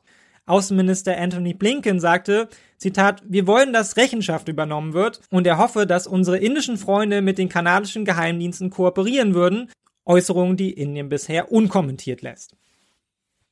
Die ungewöhnlich kritischen Töne von einem ihrer wichtigsten Partner werden ihnen allerdings nicht entgangen sein, denn eigentlich ist man eher daran gewöhnt, dass die US-Regierung Indien mit Samthandschuhen anfasst und seinen Umgang mit religiösen Minderheiten und der demokratischen Entwicklung in dem Land lieber unkommentiert lässt. Und so verwiesen nationalistische indische Medien in ihren Sendungen auch gleich auf den aus ihrer Sicht amerikanischen Doppelstandard.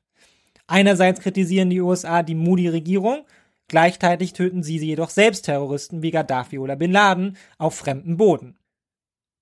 Was irgendwie valide ist als Vorwurf, aber dann auch schon eher einem Schuldeingeständnis plus einer Rechtfertigung gleichkam als einem Abstreiten und Entrüstung über die Unwahrheit der Vorwürfe. Und mit Blick auf die innenpolitische Stimmung tut Moody auch gut daran, die Gerüchte nicht zu dementieren. Denn unabhängig davon, welche Verantwortung der indische Geheimdienst und Moody nun persönlich für die Morde im Ausland tragen, der harte Kurs gegen Separatisten und Minderheiten wird von der hinduistischen Mehrheit im Land bejubelt. Indien setzt damit zweifellos eine ganze Menge aufs Spiel, wenn es seine Partner brüskiert. Neu-Delhi braucht die westliche Unterstützung auch in Fragen der nationalen Sicherheit, gerade durch die USA. Oder wie es ein Journalist der Zeit formulierte, Zitat, Moody liebt es, auf einer Liste mit mächtigen Regierungschefs aus dem Westen zu stehen und sich mit ihnen auf Fotos zu inszenieren, doch inzwischen riskiert er auch auf einer anderen Liste zu landen, auf der jene Regierungschefs, die im Ausland töten lassen, wie der russische Präsident Wladimir Putin. Davon aber scheinbar einigermaßen unbehelligt inszeniert sich das Land auch weiterhin als verlässlicher Partner des Westens. Unangenehme Kritik überhört man oder geht sogar noch in die Gegenoffensive. So verwies Delhi als Reaktion auf Kanadas öffentliche Vorwürfe direkt mal mehrere ranghohe Diplomaten des Landes und warf Kanada wiederum vor, Terroristen und Extremisten Unterschlupf zu bieten, die Indiens Souveränität und territoriale Integrität bedrohen. Das ist, sagen wir mal, konfrontativ und wenn man so will, auch Täter-Opfer-Umkehr. Aber Indien kann sich eben auch darauf verlassen, dass sich an der eigenen Rolle als wichtigsten Partner von Kanada, den USA und anderen westlichen Ländern im Indo-Pazifik so schnell wohl nichts ändern wird. Nicht solange China da ist und, und das animiert offenbar zu einigem Selbstbewusstsein.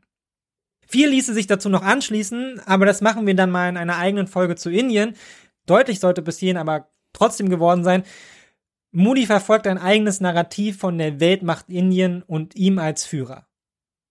Von der Architektur Neu-Delhis über die wirtschaftliche Ausrichtung zwischen den Stühlen bis hin zur Namensänderung und vermeintlichen Morden im Ausland, Moody hat eine Agenda und er drückt sie mit aller Kraft nach vorne, auch gegen vermeintlichen Unmut, sowohl in der eigenen Bevölkerung als auch gegenüber den Partnern.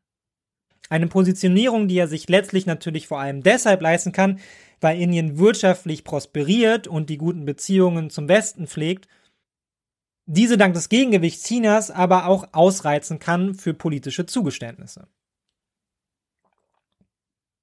Und die Weltgemeinschaft, die hat diesen Kurs in Neu-Delhi begrüßt und die größte Demokratie der Welt, die zumindest augenscheinlich ein so viel besserer Partner zu sein scheint als die Autokratie China.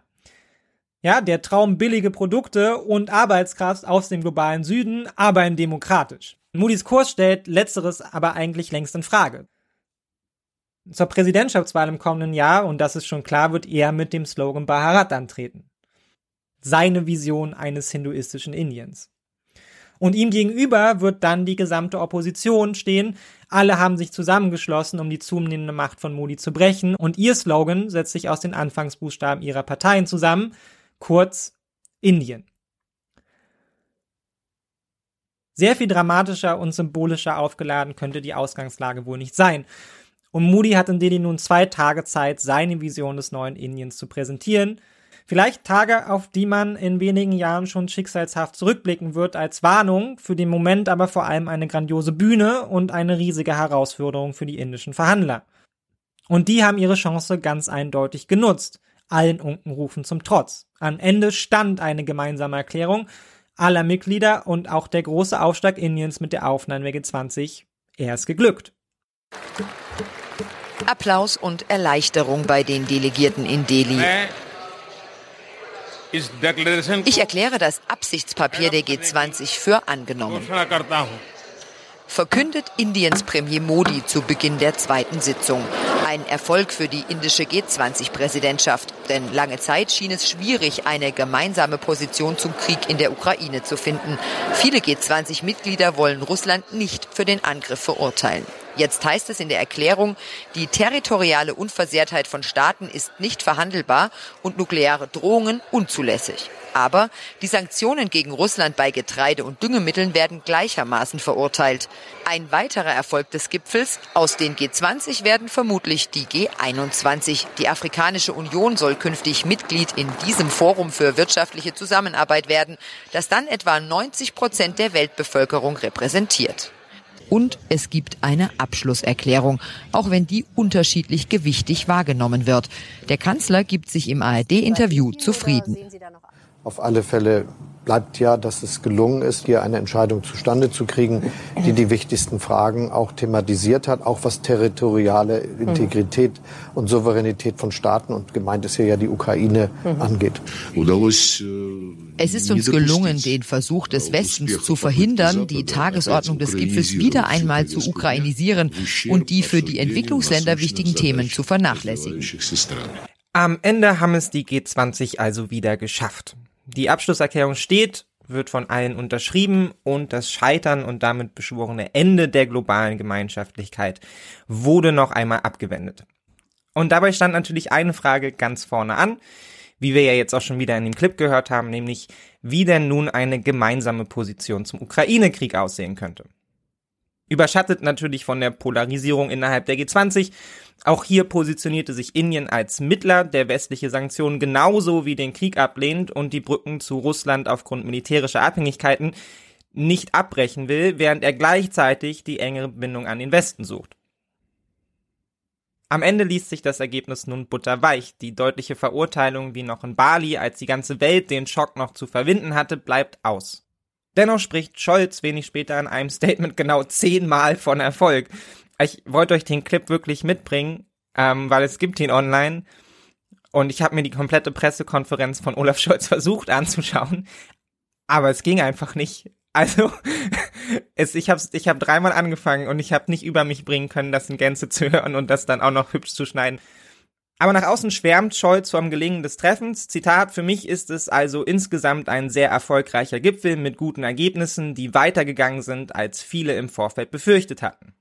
Es sei ein Erfolg, dass, wieder Zitat, Russland am Ende seinen Widerstand gegen einen solchen Beschluss aufgegeben hat, weil sich einfach alle anderen in diese Richtung bewegt hatten. Und er versäumt nicht, die Ukraine so lange wie nötig Unterstützung zuzusichern. Das ist das Mantra, an dem sich dann auch während dieses Gipfels einigermaßen wenig geändert hat. Und auch die US-Regierung verteidigt die Abschlusserklärung gegen die Kritik, es sei der kleinstmögliche gemeinsame Nenner und damit ein Zeichen der Schwäche. Dass aber auch Russland das Dokument als ausgewogen lobt, nähert natürlich wieder die Skepsis der Kritikerinnen und Kritiker. Moskau verbucht es schließlich als Erfolg, dass in der Erklärung auf seine Forderungen nach einer Lockerung westlicher Sanktionen eingegangen wird.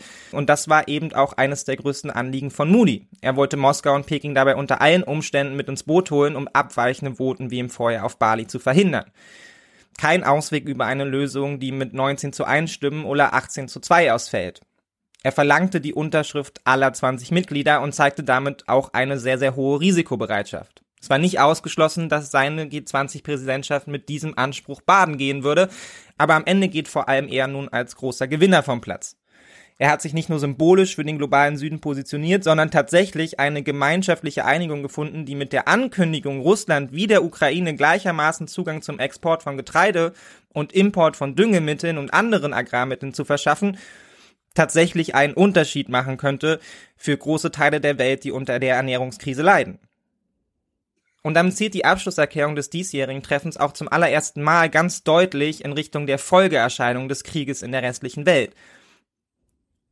Moody hat den Fokus damit geschickt verschoben und ist tatsächlich einigermaßen bahnbrechend, dass er das nun als seinen Erfolg verbuchen kann. Es scheint der Moment da zu sein, neue Akzente zu setzen und die Rhetorik und vor allem auch das Handeln der sich verändernden Situation anzupassen.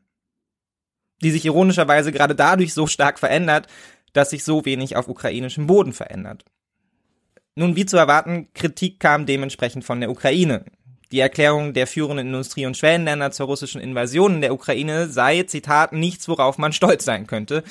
Und wie wir schon besprochen haben, kann man wohl davon ausgehen, dass das auch damit zusammenhängt, dass auch der Westen seine Strategie zunehmend geändert hat und nach einer neuen Art und Weise sucht, gerade mit dem globalen Süden und den Partnern dort zu kommunizieren, um nicht an auf der falschen Seite zu landen, wenn es darum geht, wer verantwortlich gemacht wird für Versorgungskrisen, Wirtschaftskrisen etc.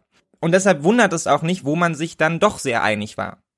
Nämlich wie schon erwähnt und eben auch unmittelbar geknöpft an Indiens Agenda auf dem Gipfel, ebenso wie natürlich an den Krieg bei der Frage der globalen Versorgungssicherheit.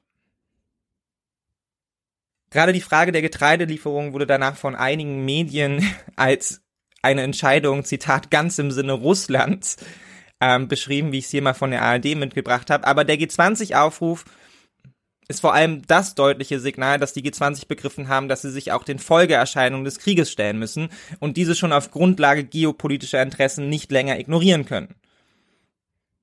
Fraglich ist jetzt natürlich noch, ob diese Zugeständnisse nun auch wieder Bewegung in das im Juli vom Kremlchef Putin angekündigte Abkommen zur Verschiffung von ukrainischem Getreide über das Schwarze Meer kommt. Und mit diesem neuen Fokus auf den globalen Süden, den sich vor allem Indien auf die Fahnen geschrieben hat, geht auch die sicherlich am zweitmeistens berichtete Einigung des Gipfels einher. Die Aufnahme der Afrikanischen Union in das Forum. Und Muni ließ sich natürlich auch nicht nehmen, das auch gleich selbst vor den versammelten Journalisten zu verkünden. Und umarmte im gleichen Moment den Präsidenten der Komoren und aktuellen Vorsitzenden der Afrikanischen Union auch ganz herzlich, als sei es nun quasi an ihm auch körperlich die Union an sich zu reißen und in den Club aufzunehmen und nicht mehr loszulassen. Ein trotz aller Inszenierung tatsächlich irgendwie ergreifender Moment, nicht umsonst war der Schritt im Vorfeld als wichtigstes Ziel eingestuft worden. Dementsprechend wurde es natürlich auch gefeiert von quasi allen alten und neuen Mitgliedern der G20. Und auch politisch kam man dem Neuen dann gleich entgegen, denn gerade US-Präsident Joe Biden bemühte sich nach eigenen Angaben zufolge auf dem Gipfel intensiv darum, Partner für eine stärkere finanzielle Unterstützung der ärmeren Länder zu gewinnen, von denen nun viele in Form der Afrikanischen Union dann auch tatsächlich in Zukunft wohl mit am Tisch sitzen werden. Unter anderem sollen zum Beispiel die Kapazitäten der Weltbank bei der Kreditvergabe an ärmere Länder erweitert werden. Deutschland kündigte zum Beispiel direkt 305 Millionen Euro Hybridkapital für die Weltbank an. Ja, dabei handelt es sich ähm, laut Lindner um eine spezielle Anleihekasse mit Hebelwirkung, die es der Weltbank ermöglichen soll, das Anleihevolumen der Staaten zu erhöhen. Darauf kommen wir gleich noch genauer zu sprechen. Wie viel Geld insgesamt zur Verfügung gestellt wird und unter welchen Bedingungen und ob damit auch eine Reform der Weltbank und des IWF und ihrer Statuten verbunden ist, das steht noch zu verhandeln. Was man anhand der Ergebnisse aber schon unmittelbar feststellen muss, bei dem langfristig wohl relevantesten Thema für den globalen Süden, neben den wirtschaftlichen Herausforderungen, die ihrerseits, wie hier schon vielfach besprochen, auch direkt mit den Herausforderungen der Demografie und Sicherheitspolitik verbunden sind, blieben die G20 erneut deutlich hinter den Erwartungen zurück und das ist die Bekämpfung des Klimawandels. Die G20 bekannten sich nicht klar zu einem zügigen Ausstieg aus Kohle, Öl und Gas. Und beim Klimaschutz wird lediglich ein alter Beschluss bekräftigt, nämlich mittelfristig ineffiziente Subventionen für die klimaschädlichen fossilen Energieträger Kohle, Öl und Gas abzubauen. Die G20 betonen auch ihr Ziel, bis Mitte des Jahrhunderts klimaneutral zu werden, also nicht mehr Treibhausgase auszustoßen, als wieder gebunden werden können. Einschränken heißt es aber auch, dabei seien, Zitat, unterschiedliche nationale Gegebenheiten zu beachten was letztendlich immer nichts anderes bedeutet, okay, hier ist der Moment, wo man sich darauf geeinigt hat, dass man sich nicht einig ist und jetzt macht erstmal jeder wieder für sich selbst. Und hinzu kommt dann noch das Ziel, die Kapazitäten erneuerbarer Energien bis 2030 zu verdreifachen, das wahrscheinlich das realistischste Ziel ist von allen zusammen, zumindest wenn man das jetzt in der Gemeinschaft schaffen will, weil es gibt ja durchaus einige Länder, die da ordentlich vorliegen. Und das ist ja an sich auch wenig verwunderlich angesichts der heterogenen Interessen innerhalb des Forums und der internen wirtschaftlichen Konkurrenz, die ehrgeizige Ziele auf Kosten eigener wirtschaftlicher Entwicklung zu vermeiden sucht, am Ende aber dann trotzdem für uns alle ein einigermaßen bitteres Ergebnis. Einige und einige der Teilnehmer zeigten sich auch dementsprechend enttäuscht, wie zum Beispiel der Minister für ökologischen Wandel aus Frankreich, Christophe Béchou, der erklärte, Zitat, wir sind nicht in der Lage, eine Einigung über den drastischen Ausbau der erneuerbaren Energien zu erzielen. Wir sind nicht in der Lage, eine Einigung über den Ausstieg aus den fossilen Brennstoffen, insbesondere aus der Kohle zu erzielen. Und es ist einfach sehr merkwürdig zu sehen, was außerhalb dieses Hotels, dieses G20 in der realen Welt passiert und wie schwierig es ist, eine diplomatische Formulierung für diese Umweltfragen zu finden. Aber es ist eben das, worauf man sich am Ende einigen könnte. Und wenn dieser Gipfel etwas klar macht, dann wohl, dass der Klimawandel zukünftig kein Thema mehr ist, was man in der Gemeinschaft lösen wird, sondern eher in der Konkurrenzbeziehung zueinander. Aber bevor wir uns jetzt abschließend der Frage widmen, ob der Gipfel nun ein Erfolg oder Misserfolg war und was wir diesmal vom Gradmesser der internationalen Kooperation ablesen können, müssen wir uns noch einer Nebenveranstaltung widmen, die nicht mal im Abschlusspapier auftauchte, ja nicht mal ein regulärer Punkt in der Tagesordnung war, aber am Ende vielleicht der wichtigste Beschluss auf dem Gipfel überhaupt, der mehr über die globalen Verhältnisse verrät als alles andere, was beschlossen wurde. Und die Rede ist dabei von der neuen Seidenstraße und nicht etwa die von China, das ist ja ein alter Hut. Nein, es geht um unsere Seidenstraße, also die von den USA, der EU und Indien, die auf dem Gipfel angestoßen wurde. Ja, ihr dürft jetzt schon alle sehr stolz sein. Am Abend soll ein Infrastrukturprogramm vorgestellt werden, unter anderem eine neue Güterzug- und Schiffsverbindung, die Indien und den Nahen Osten besser an Europa anbinden soll. Und wer jetzt denkt, ich übertreibe, Biden kündigte das Ganze auf der gemeinsamen Pressekonferenz gleich mal so an. Well, ladies and gentlemen, thank you, all my colleagues. This is, uh, someone once said in a similar domestic action that was positive, this is a big deal. This is a real big deal. Und andere Beteiligte schlossen sich dieser Position an. Zitat, das ist nichts anderes als historisch, sagte zum Beispiel EU-Kommissionspräsidentin Ursula von der Leyen. Aber erstmal, worum ging es jetzt genau? Die Europäische Union, die USA und weitere Partner, darunter Indien, haben zusammen ein riesiges Schienen- und Schifffahrtsprojekt gestartet, das Europa, den Nahen Osten und Indien besser miteinander verbinden soll.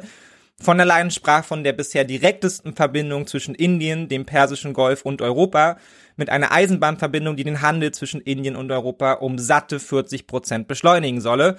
Biden wiederum sprach von einem historischen Wirtschaftskorridor, die Vereinigten Staaten, Indien, Saudi-Arabien, Israel, die Vereinigten Arabischen Emirate und die Europäische Union, alle sind sie wohl dabei und haben sich schon auf eine entsprechende Absichtserklärung verständigt. Und mit dem Projekt soll nicht nur das Wachstum in mehreren kritischen Regionen der Welt gefördert werden, sondern außerdem die Integration in der gesamten Region des Nahen Ostens verbessert werden. Involviert seien, Zitat, einige sehr unwahrscheinliche Partner in der Region. Darauf kommen wir dann gleich nochmal. Und Indien soll außerdem auf eine Art und Weise mit Europa verbunden werden, die nicht nur einen effizienten Warentransport ermögliche, sondern auch die Zusammenarbeit in den Bereichen Energie und digitale Stärke. Ein Leuchtturmprojekt, das weltweit Schule machen soll. Finanziert werden soll das ganze Vorhaben dabei unter anderem über die EU-Initiative Global Gateway. Sie sieht vor, in den nächsten Jahren bis zu 300 Milliarden Euro in die Infrastruktur von Schwellen- und Entwicklungsländern zu investieren. Schon jetzt geplant sind beispielsweise Projekte zur Energieerzeugung mit klimaneutralem Wasserstoff in Afrika. Ja, wer sich dort nähere Einblicke erhofft, dem sei die entsprechende Folge in diesem Podcast nochmal empfohlen. Und Teil des jetzt angekündigten Vorhabens ist dementsprechend auch der Ausbau von Stromnetzen und Energieprojekten. Ja, auch Hochgeschwindigkeitsdatenkabel gehören zu dem Plan. Mit Stromkabeln und einer Pipeline für sauberen Wasserstoff soll den Angaben nach der Handel mit sauberer Energie zwischen Asien, dem Nahen Osten und Europa gestärkt werden. Und dem Weißen Haus zufolge sollen Pipelines, die von Israel nach Europa verlegt werden, sauberen Wasserstoff nach ganz Europa liefern. Zwar handelt es sich bei dem vorgestellten Projekt bisher um nicht mehr als eine Grundsatzvereinbarung, also eine Art Absichtserklärung, aber es ist eindeutig als mehr zu bewerten als nur hehre Visionen, ja, sondern einen wohlüberlegten, mit allerlei politischen und finanziellen Engagement gespickten und umfassenden Plan, der mehr anstrebt, als nur ein paar Schienen in irgendeine Wüste zu legen, sondern den Startschuss markieren könnte zur gemeinschaftlichen Antwort des Westens und seiner Partner auf die Forderungen des globalen Südens und auch der BRICS und der erste Schritt auf dem Weg hin zu einer umfänglichen Anpassung der globalen Finanzinfrastruktur und dem internationalen System als Ganzes, die auch schon durch die Beschlüsse der G20 wie die Aufnahme der Afrikanischen Union angerissen wurde. Und ganz vordergründig, und das bindet natürlich alle Partner in diesem Projekt zusammen, soll es auch ein Riesenkonjunkturprogramm für viele der beteiligten Wirtschaftsstandorte sein. Denn einher geht das Projekt mit der schon beschriebenen Initiative zur Stärkung der multilateralen Finanzorganisation. Die zweite Initiative, die in Indien Fahrt aufnahm, ist ein bisschen weniger schillernd als neue Schienennetze und Häfen, dafür aber aus Sicht vieler Länder nicht minder wichtig. Zentraler Punkt ist dabei, dass ein neues Kreditvergabevolumen von rund 200 Milliarden Dollar angeplant ist. Biden will bei dem Treffen der G20-Mitglieder eben auch dazu auffordern, einen sinnvollen Schuldenerlass für die Länder mit niedrigen und mittleren Einkommen zu gewähren. So sollten diese Länder, Zitat, nach Jahren extremer Belastung wieder auf die Beine kommen können. Und außerdem soll es für diese Länder auch gleich noch Kreditoptionen auf einem höheren Niveau und ohne Zwang geben.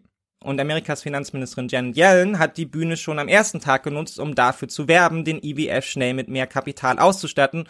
Und nein, das ist natürlich nicht alles, denn die neue Kampagne strebt auch gleich auf politischer Ebene mit Blick auf das Infrastrukturprogramm ein kleines Wunder an. Denn nach amerikanischen Angaben gehört zu dem Plan, dass Wasserstoff von Israel nach Europa fließt, die Einbindung von Saudi-Arabien nicht umsonst bemühen sich die USA seit längerem, das Verhältnis zwischen beiden Staaten zu normalisieren und die Beteiligung an einem gemeinsamen Wirtschaftskorridor, einer damit verbundenen engen politischen und wirtschaftlichen Zusammenarbeit der beiden Staaten könnte der Höhepunkt dieser Bemühungen werden. Und ja, ich nehme das jetzt hier gerade alles parallel dazu auf, dass man den Eindruck hat, der Nahe Osten fliegt uns ein weiteres Mal um die Ohren. Nach Fertigstellung soll das Projekt aus zwei separaten Korridoren bestehen. Einer verbinde Indien mit dem Persischen Golf, der andere den Persischen Golf mit Europa und darüber soll ein grenzüberschreitendes Schiff-Schienen-Transitnetz entstehen. Konkrete Details zu den Plänen gibt es noch nicht, aber innerhalb der nächsten 60 Tage wollen die Teilnehmer zusammenkommen und einen Aktionsplan entwickeln. Es klingt also alles nicht so schlecht, zumindest für die Beteiligten, und Scholz lobte dementsprechend auch gleich das neue Miteinander des Westens mit den aufstrebenden Staaten Asiens und Afrikas. Das Treffen in Neu-Delhi sei, Zitat, ein Gipfel der Entscheidungen gewesen. Und auch Israels Regierungschef Benjamin Netanyahu lobte das Schiffs- und Zugprojekt und sprach von der Verwirklichung eines jahrelangen Traums, in dessen Zentrum nun sein Land stehen werde. Und das Projekt werde, Zitat, das Gesicht des Nahen Ostens und Israels verändern und Auswirkungen auf die ganze Welt haben, versprach er. Die USA wiederum erklärten ihre Beteiligung an dem Vorhaben nach Worten von Bidens nationalem Sicherheitsberater Jack Sullivan mit der Vision, Zitat, weitreichender Investitionen als Zeichen einer effektiven amerikanischen Führung und der Bereitschaft, andere Nationen als Partner zu akzeptieren. Es ginge darum, Länder im Nahen Osten zusammenzubringen und die Region als wirtschaftliche Drehscheibe zu etablieren, anstatt als Quelle von Herausforderungen, Konflikten und Krisen. Das hört sich jetzt natürlich alles geradezu bahnbrechend gut an, ein Hoffnungsschimmer am Rande der globalen Zerrüttung, der nicht nur wirtschaftliche Prosperität in den globalen Süden bringen soll, sondern ganz physisch auch durch einen Infrastrukturband die politischen Wunden im Nahen Osten mit und vor allem sehr viel Geld und einem großen Versprechen auf eine geeinte, voneinander profitierende Sphäre heilen soll. Aber wir sind natürlich nicht naiv. Und man müsste schon sehr lange unter einem Stein gelebt haben, um nicht mitzubekommen, dass sich das vorgestellte Projekt von Chinas Seitenstraße nun wirklich kaum unterscheidet. Und auch die Reform der Finanzinstitutionen, die mehr mit Investitionsmitteln ausgestattet werden sollen, während bürokratische Hürden wegfallen, quasi das Gegenstück zum Gegenstück der BRICS-Entwicklungsbank werden soll. Was uns jetzt zum Abschluss zur Bewertung des diesjährigen Gipfeltreffens und auch zur neuen westlichen Gegenstrategie gegenüber China bringt, die ja nicht nur in Form des neuen Infrastrukturprojekts eine zentrale Rolle einnahm.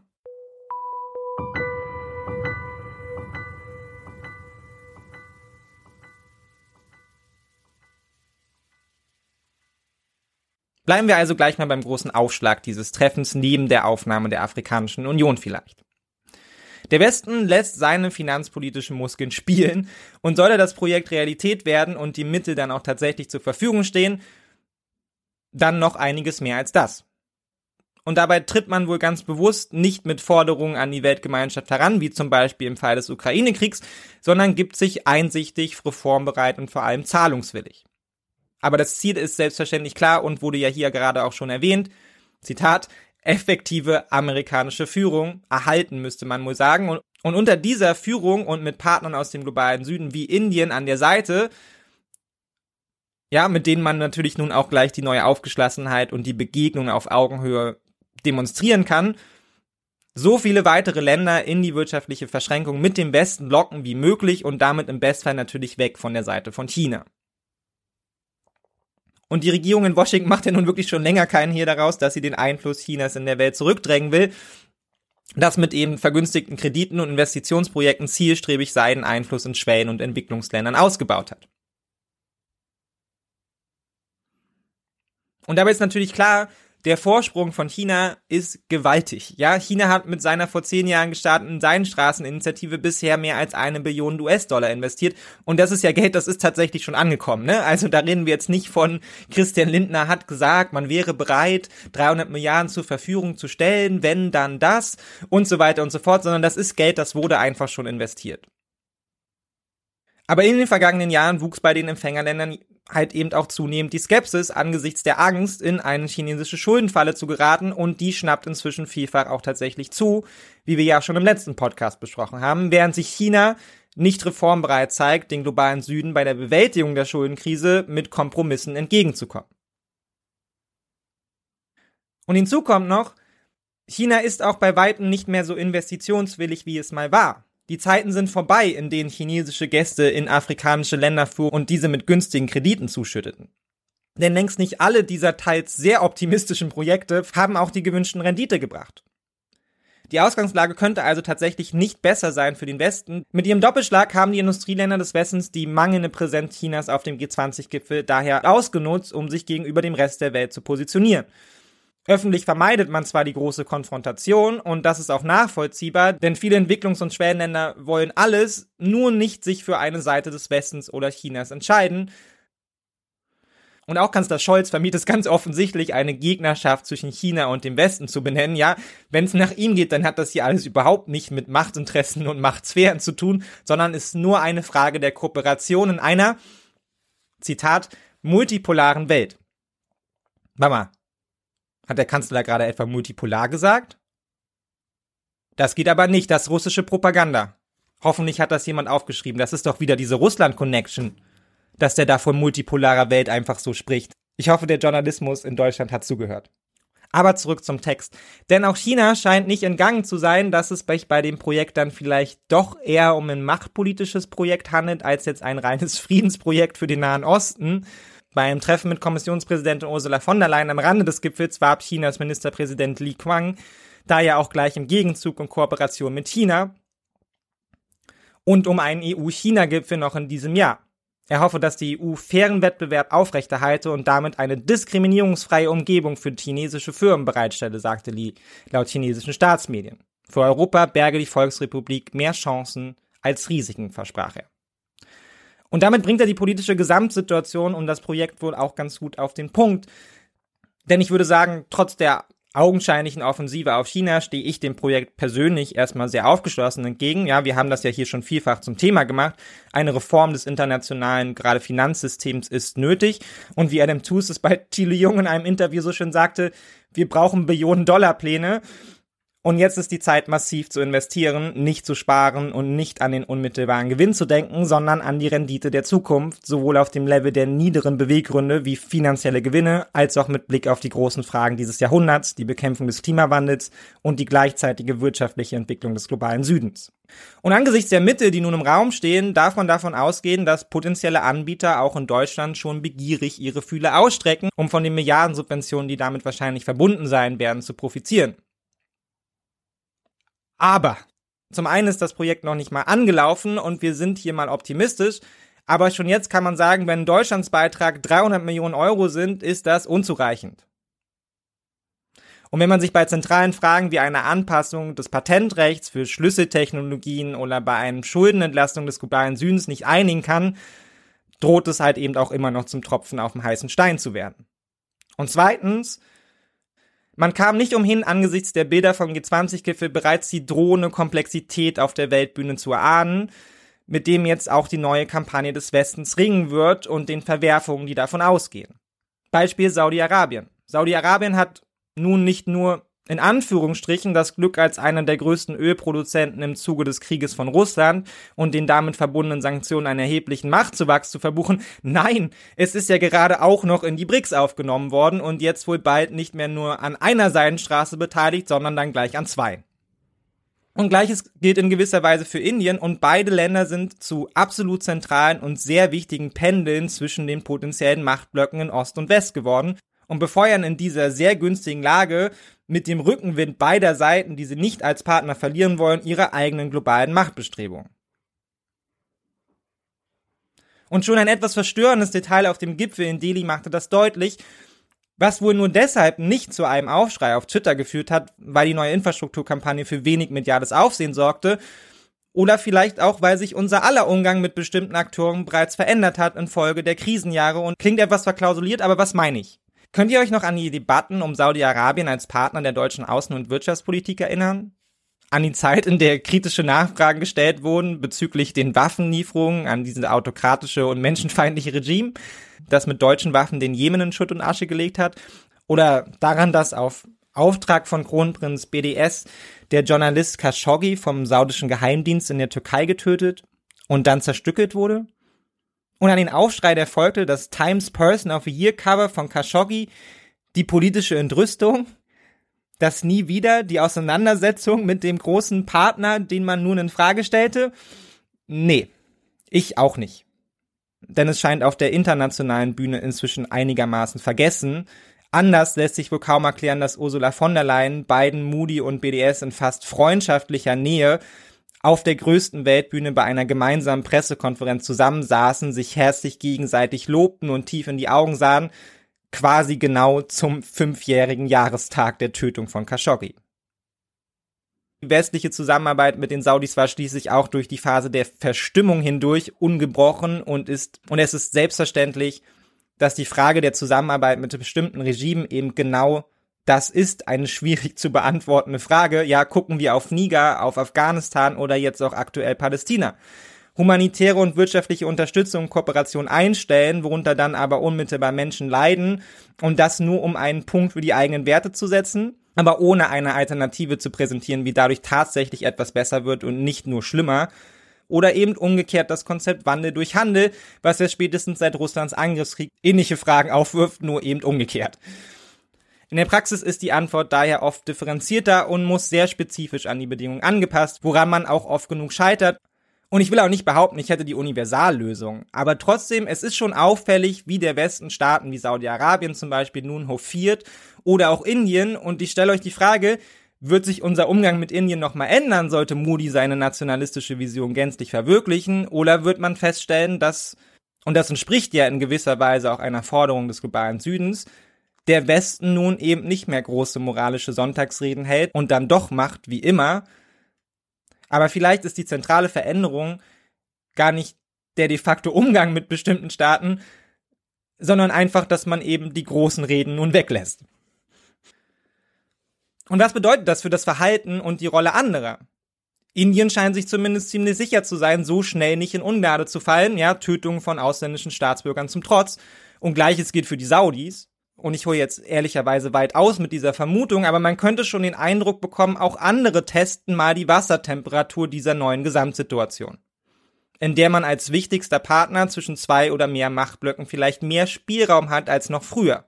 Ja, Serbien lässt Truppen an der Grenze zum Kosovo auflaufen und guckt mal, ob sich jemand beschwert. Aserbaidschan marschiert in Armenien ein. Und selbst China kann sich wohl zumindest mit Blick auf Europa wohl einigermaßen sicher sein, dass es am Ende auch ein Gegengewicht zur Dominanz der USA darstellt, eng verknotet mit Europa und sich sehr wohl bewusst, dass längst nicht alle Europäer den konfrontativen Kurs der USA mitgehen wollen. Und China sitzt eben auch als mächtiger Vertreter an den wichtigsten internationalen Gremien und Institutionen. Ohne China kein Schuldenschnitt durch den IWF. Und auch das weiß der Westen, der den globalen Süden auf seine Seite ziehen will, der seinerseits aber auch kein Interesse an den konfrontativen Kurs haben könnte, der seinen wirtschaftlichen Aufstieg als erstes in Mitleidenschaft ziehen würde, während das für sie ebenfalls zentrale Thema Klimawandel immer weiter in den Hintergrund rückt. Und es kompliziert wiederum die internationale Zusammenarbeit nicht nur bei den zentralen Menschheitsaufgaben, sondern auch innerhalb der Subgruppen. Initiativen wie die von China, das im Rahmen der BRICS zwischen Saudi-Arabien und dem Iran Frieden stiften möchte, oder die westliche Seidenstraße, die Israel und Saudi-Arabien verknüpfen soll, sind prinzipiell zu begrüßende Initiativen, ja, die festgefahrene Konflikte zu lösen versuchen und ganz praktisch zum Ende des Leids von Millionen Menschen, wie zum Beispiel im Jemen, beitragen können aber sie überlagern sich eben auch gegenseitig und sind von unglaublicher Komplexität begleitet. Ein Saudi-Arabien, das gleichzeitig mit Israel und Iran verhandelt und diese beiden Staaten weiterhin Erzfeinde sind, pff, schwierig. Ja, das ist wirklich schwierig. Und wir sehen das ja aktuell sehr, sehr deutlich. Denn natürlich stehen Projekte wie die neue europäisch-amerikanisch-indische Seidenstraße auf der Kippe, ausgelöst durch einen Angriff von 1500 Hamas-Kämpfern in Israel. Wir wissen nicht, ob das Projekt die nächsten Tage oder Wochen überhaupt überleben wird. Wir wissen überhaupt nicht, wie sich diese Region in den nächsten Wochen entwickeln wird. Und daran hängen natürlich sehr viele andere wichtige Partner. Und es ist sicherlich auch kein Wunder, dass diese Grenzstelle zwischen diesen beiden Einflusssphären eine der verwundbarsten überhaupt ist für, sagen wir mal, internationale Kooperation an sich. Und Israels Rolle innerhalb dieses Projekts ist nur eine Position, aber ähnliches gilt in gewisser Weise auch für Indien als selbsternannten Sprecher des globalen Südens, Mitglied der BRICS und einer der wichtigsten Partner der USA. Also auch das ist schon eine wahnsinnig komplexe Situation, in der sich da Indien befindet. Und man könnte sagen, vielleicht sind es genau diese Verstrickungen, die letztlich eine Art Gleichstand der Mitte garantieren. Ja, alles zu verworren, zu komplex, dass eine Seite überhaupt die Chance sehen kann, ja, die andere zu überpowern und das dann dementsprechend auch versucht. Ja, für einige Schlüsselstaaten oder auch den globalen Süden kann diese Ausgangssituation durchaus förderlich sein. Dass zum Beispiel die Afrikanische Union in das Forum aufgenommen wurde, schien vor ein paar Jahren noch undenkbar. Aber auch hier stellt sich im Hintergrund unmittelbar wieder die Machtfrage. Die Afrikanische Union vertritt 1,3 Milliarden Menschen und 50 Staaten. Und in den G20 wird sie nun als Beisitzer vertreten sein, wie die EU und damit ohne eine eigene Stimme. 50 Staaten, die jetzt zugucken dürfen und symbolisch wertgeschätzt werden, aber weiterhin den Konkurrenzkämpfen einiger weniger auch in den G20 unterworfen sind, mit wenig eigenen Handlungsspielraum, wenn sie es dann überhaupt schaffen, in der großen Gemeinschaft weitreichende Standpunkte zu entwickeln und effektiv zu vertreten. Ja, und man kann das globale Ungleichgewicht wohl wenig besser darstellen, als dadurch, dass man politischen Superpowers wie China und Amerika nun einen Zusammenschluss aus fast allen afrikanischen Staaten gegenüberstellt. Am Ende ist es gerade der globale Süden, der auf die Kooperation der Mächtigsten angewiesen ist, zumindest wenn es um die allergrößten Herausforderungen von globaler Gesundheit, um Klimawandel und die Reform der Finanzinfrastrukturen geht. Themen, die in der Konkurrenz der Mitglieder wie auf diesem Gipfel unter den Tisch zu fallen drohen. Und der Westen, wie auch Indien, müssen erst noch beweisen, dass sie es besser machen können als in der eigenen Vergangenheit oder als China. Und insofern sandte der diesjährige Gipfel eben sehr wechselhafte Signale in die Welt heraus, was sich wohl an nichts besser festmachen lässt als an der Absage von Xi Jinping. Unabhängig davon, was ihn nun antrieb, bei dem Gipfeltreffen nicht zu erscheinen, ob er ob er erkältet war, ja, keinen Bock hatte, Solidarität mit Putin ausdrücken wollte oder Moody demütigen, er war nicht da. Und wir erinnern uns nochmal ganz an den Anfang. Das Forum der G20 wurde als gemeinschaftliche Antwort auf die globalen Krisen angestoßen.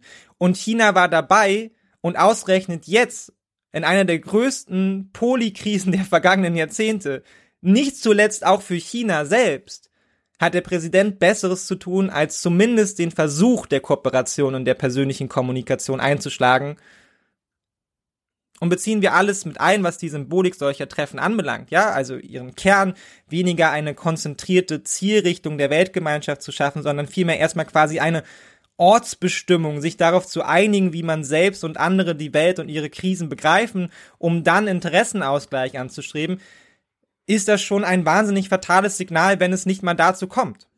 Und mit Blick auf Putin mag das noch zu rechtfertigen sein, weil Putin ja von sich aus klar gemacht hat, dass er die Welt offensichtlich ganz anders wahrnimmt als ein Großteil, Großteil der anderen Staaten. Aber gerade mit Blick auf China ist das natürlich fatal. Und auch die westliche Seidenstraße ist bei allem Lob und Vorschusslorbeeren, die ich dem Ganzen auch zugestehen möchte, eben auch ein Gegenprojekt aus dem Forum der G20, die ja eigentlich auf Einbindung auch von Staaten wie China abzielt und damit setzt sich nun eben zwangsläufig auch im großen Forum der G20 der Trend aus den Gruppen wie G7 und BRICS fort. Die G7, die ursprünglich mal dem informellen Gedankenaustausch über Wirtschaftsfragen unter den damals führenden Industrienationen diente, ist zu einer Allianz von westlichen Demokratien geworden, in der auch Maßnahmen gegen Russland und China abgestimmt werden. Und auf der anderen Seite bemüht sich Peking vor allem um den Ausbau eben von rivalisierenden Organisationen, wie zuletzt auf dem BRICS-Gipfel in Südafrika zu beobachten war, und die Nichtteilnahme an den G20 lässt sich insofern eben auch als Ausdruck von Desinteresse an einer Veranstaltung verstehen, die stark vom Westen, vor allem den Vereinigten Staaten geprägt ist. Die Aufnahme der Afrikanischen Union ist ein richtiger und ein wichtiger Schritt, ebenso die Ansätze zur Reform des internationalen Finanzsystems. Und der Staat für ein hoffentlich gewaltiges Investitionsprogramm, das die Folgen von Krieg und Klimakatastrophe für den globalen Süden abmildert und den Staaten eine Chance gibt, ihre nationalen Herausforderungen besser zu meistern. Die Zeit der Appelle aus dem Westen ist vorbei. Abmilderung der Kriegsfolgen und Bindung an den globalen Süden, das sind die neuen Schwerpunkte. Und einige Länder profitieren davon schon gewaltig, nicht zuletzt Indien, das sich auf diesem Gipfel als Weltmacht inszenieren und präsentieren konnte, als Wanderer zwischen den Konfliktlinien und starke unabhängige Stimme, nicht nur für sich selbst, sondern auch den globalen Süden. Und das haben sie zweifelsohne bewiesen. Nachdem alles schon, und nichts macht das deutlicher als der letzte Tag der Veranstaltung, nachdem alles schon beschlossen und unterschrieben war. Moody empfing an diesem Tag als Höhepunkt des diesjährigen Treffens die Staats- und Regierungschefs der Gedenkstätte Mahatma Gandhis in Neu-Delhi. Barfuß oder in Badelatschen auf dem Weg zu Indiens größtem Freiheitskämpfer. Am Ehrenmal von Mahatma Gandhi legen die Staats- und Regierungschefs Grenze nieder, zollen dem Vordenker des Grundsatzes der Gewaltlosigkeit Respekt. Diese Bilder will Indiens Premier Modi in die Welt senden, zufrieden mit sich und den Ergebnissen des Gipfels. Ein Meer von Blumenblüten schmückte das Gelände. Alle stehen sie nebeneinander, Blumenkränze in den Händen und blicken zusammen auf die Statue des pazifistischen Gandhi mit seinem Spinnrad. Ikonisches Symbol von gewaltlosem Widerstand und Unabhängigkeit. Dann schüttet Modi die Hände von jedem Einzelnen der Anwesenden. Sergei Lavrov, Li Quang, Scholz, Biden, Großbritanniens Premier Rishi Sunak und legt jedem einen Schal aus einheimischer Kali um die Schultern. Für eine Schweigeminute waren die so unterschiedlich konkurrierenden und teilweise verfeindeten G20-Staaten vereint. Dann legen sie ihre Grenze einer nach dem anderen am Grab von Gandhi nieder. Es ist ein wirklich außergewöhnliches Bild, ja, selten bringt etwas die teils absurde politische Aufladung der Inszenierung auf der einen Seite, aber auch die tatsächliche politische Tragweite der G20-Treffen so deutlich auf den Punkt. Am nächsten Tag werden sie alle wieder abreisen und dann wird das politische Hickhack weitergehen der Konkurrenzkampf, die Konflikte, der Krieg, aber hier sind sie kurz vereint für eine Momentaufnahme, sich einmal ganz nah. Aber auch ein Spektakel für sich, dessen Symbolik durch den verregneten Tag noch einmal eine Aufladung zu gewinnen schien. Und schon am Tag selbst wirkte das wie ein historischer Moment, auf den man vielleicht mal zurückblicken wird, als der Anfang, die Mitte oder das Ende von etwas, das noch unentschieden ist, nämlich unser globales Miteinander. Und mittendrin ganz wörtlich auf jedem Bild Moody und seine Weltmacht Indien.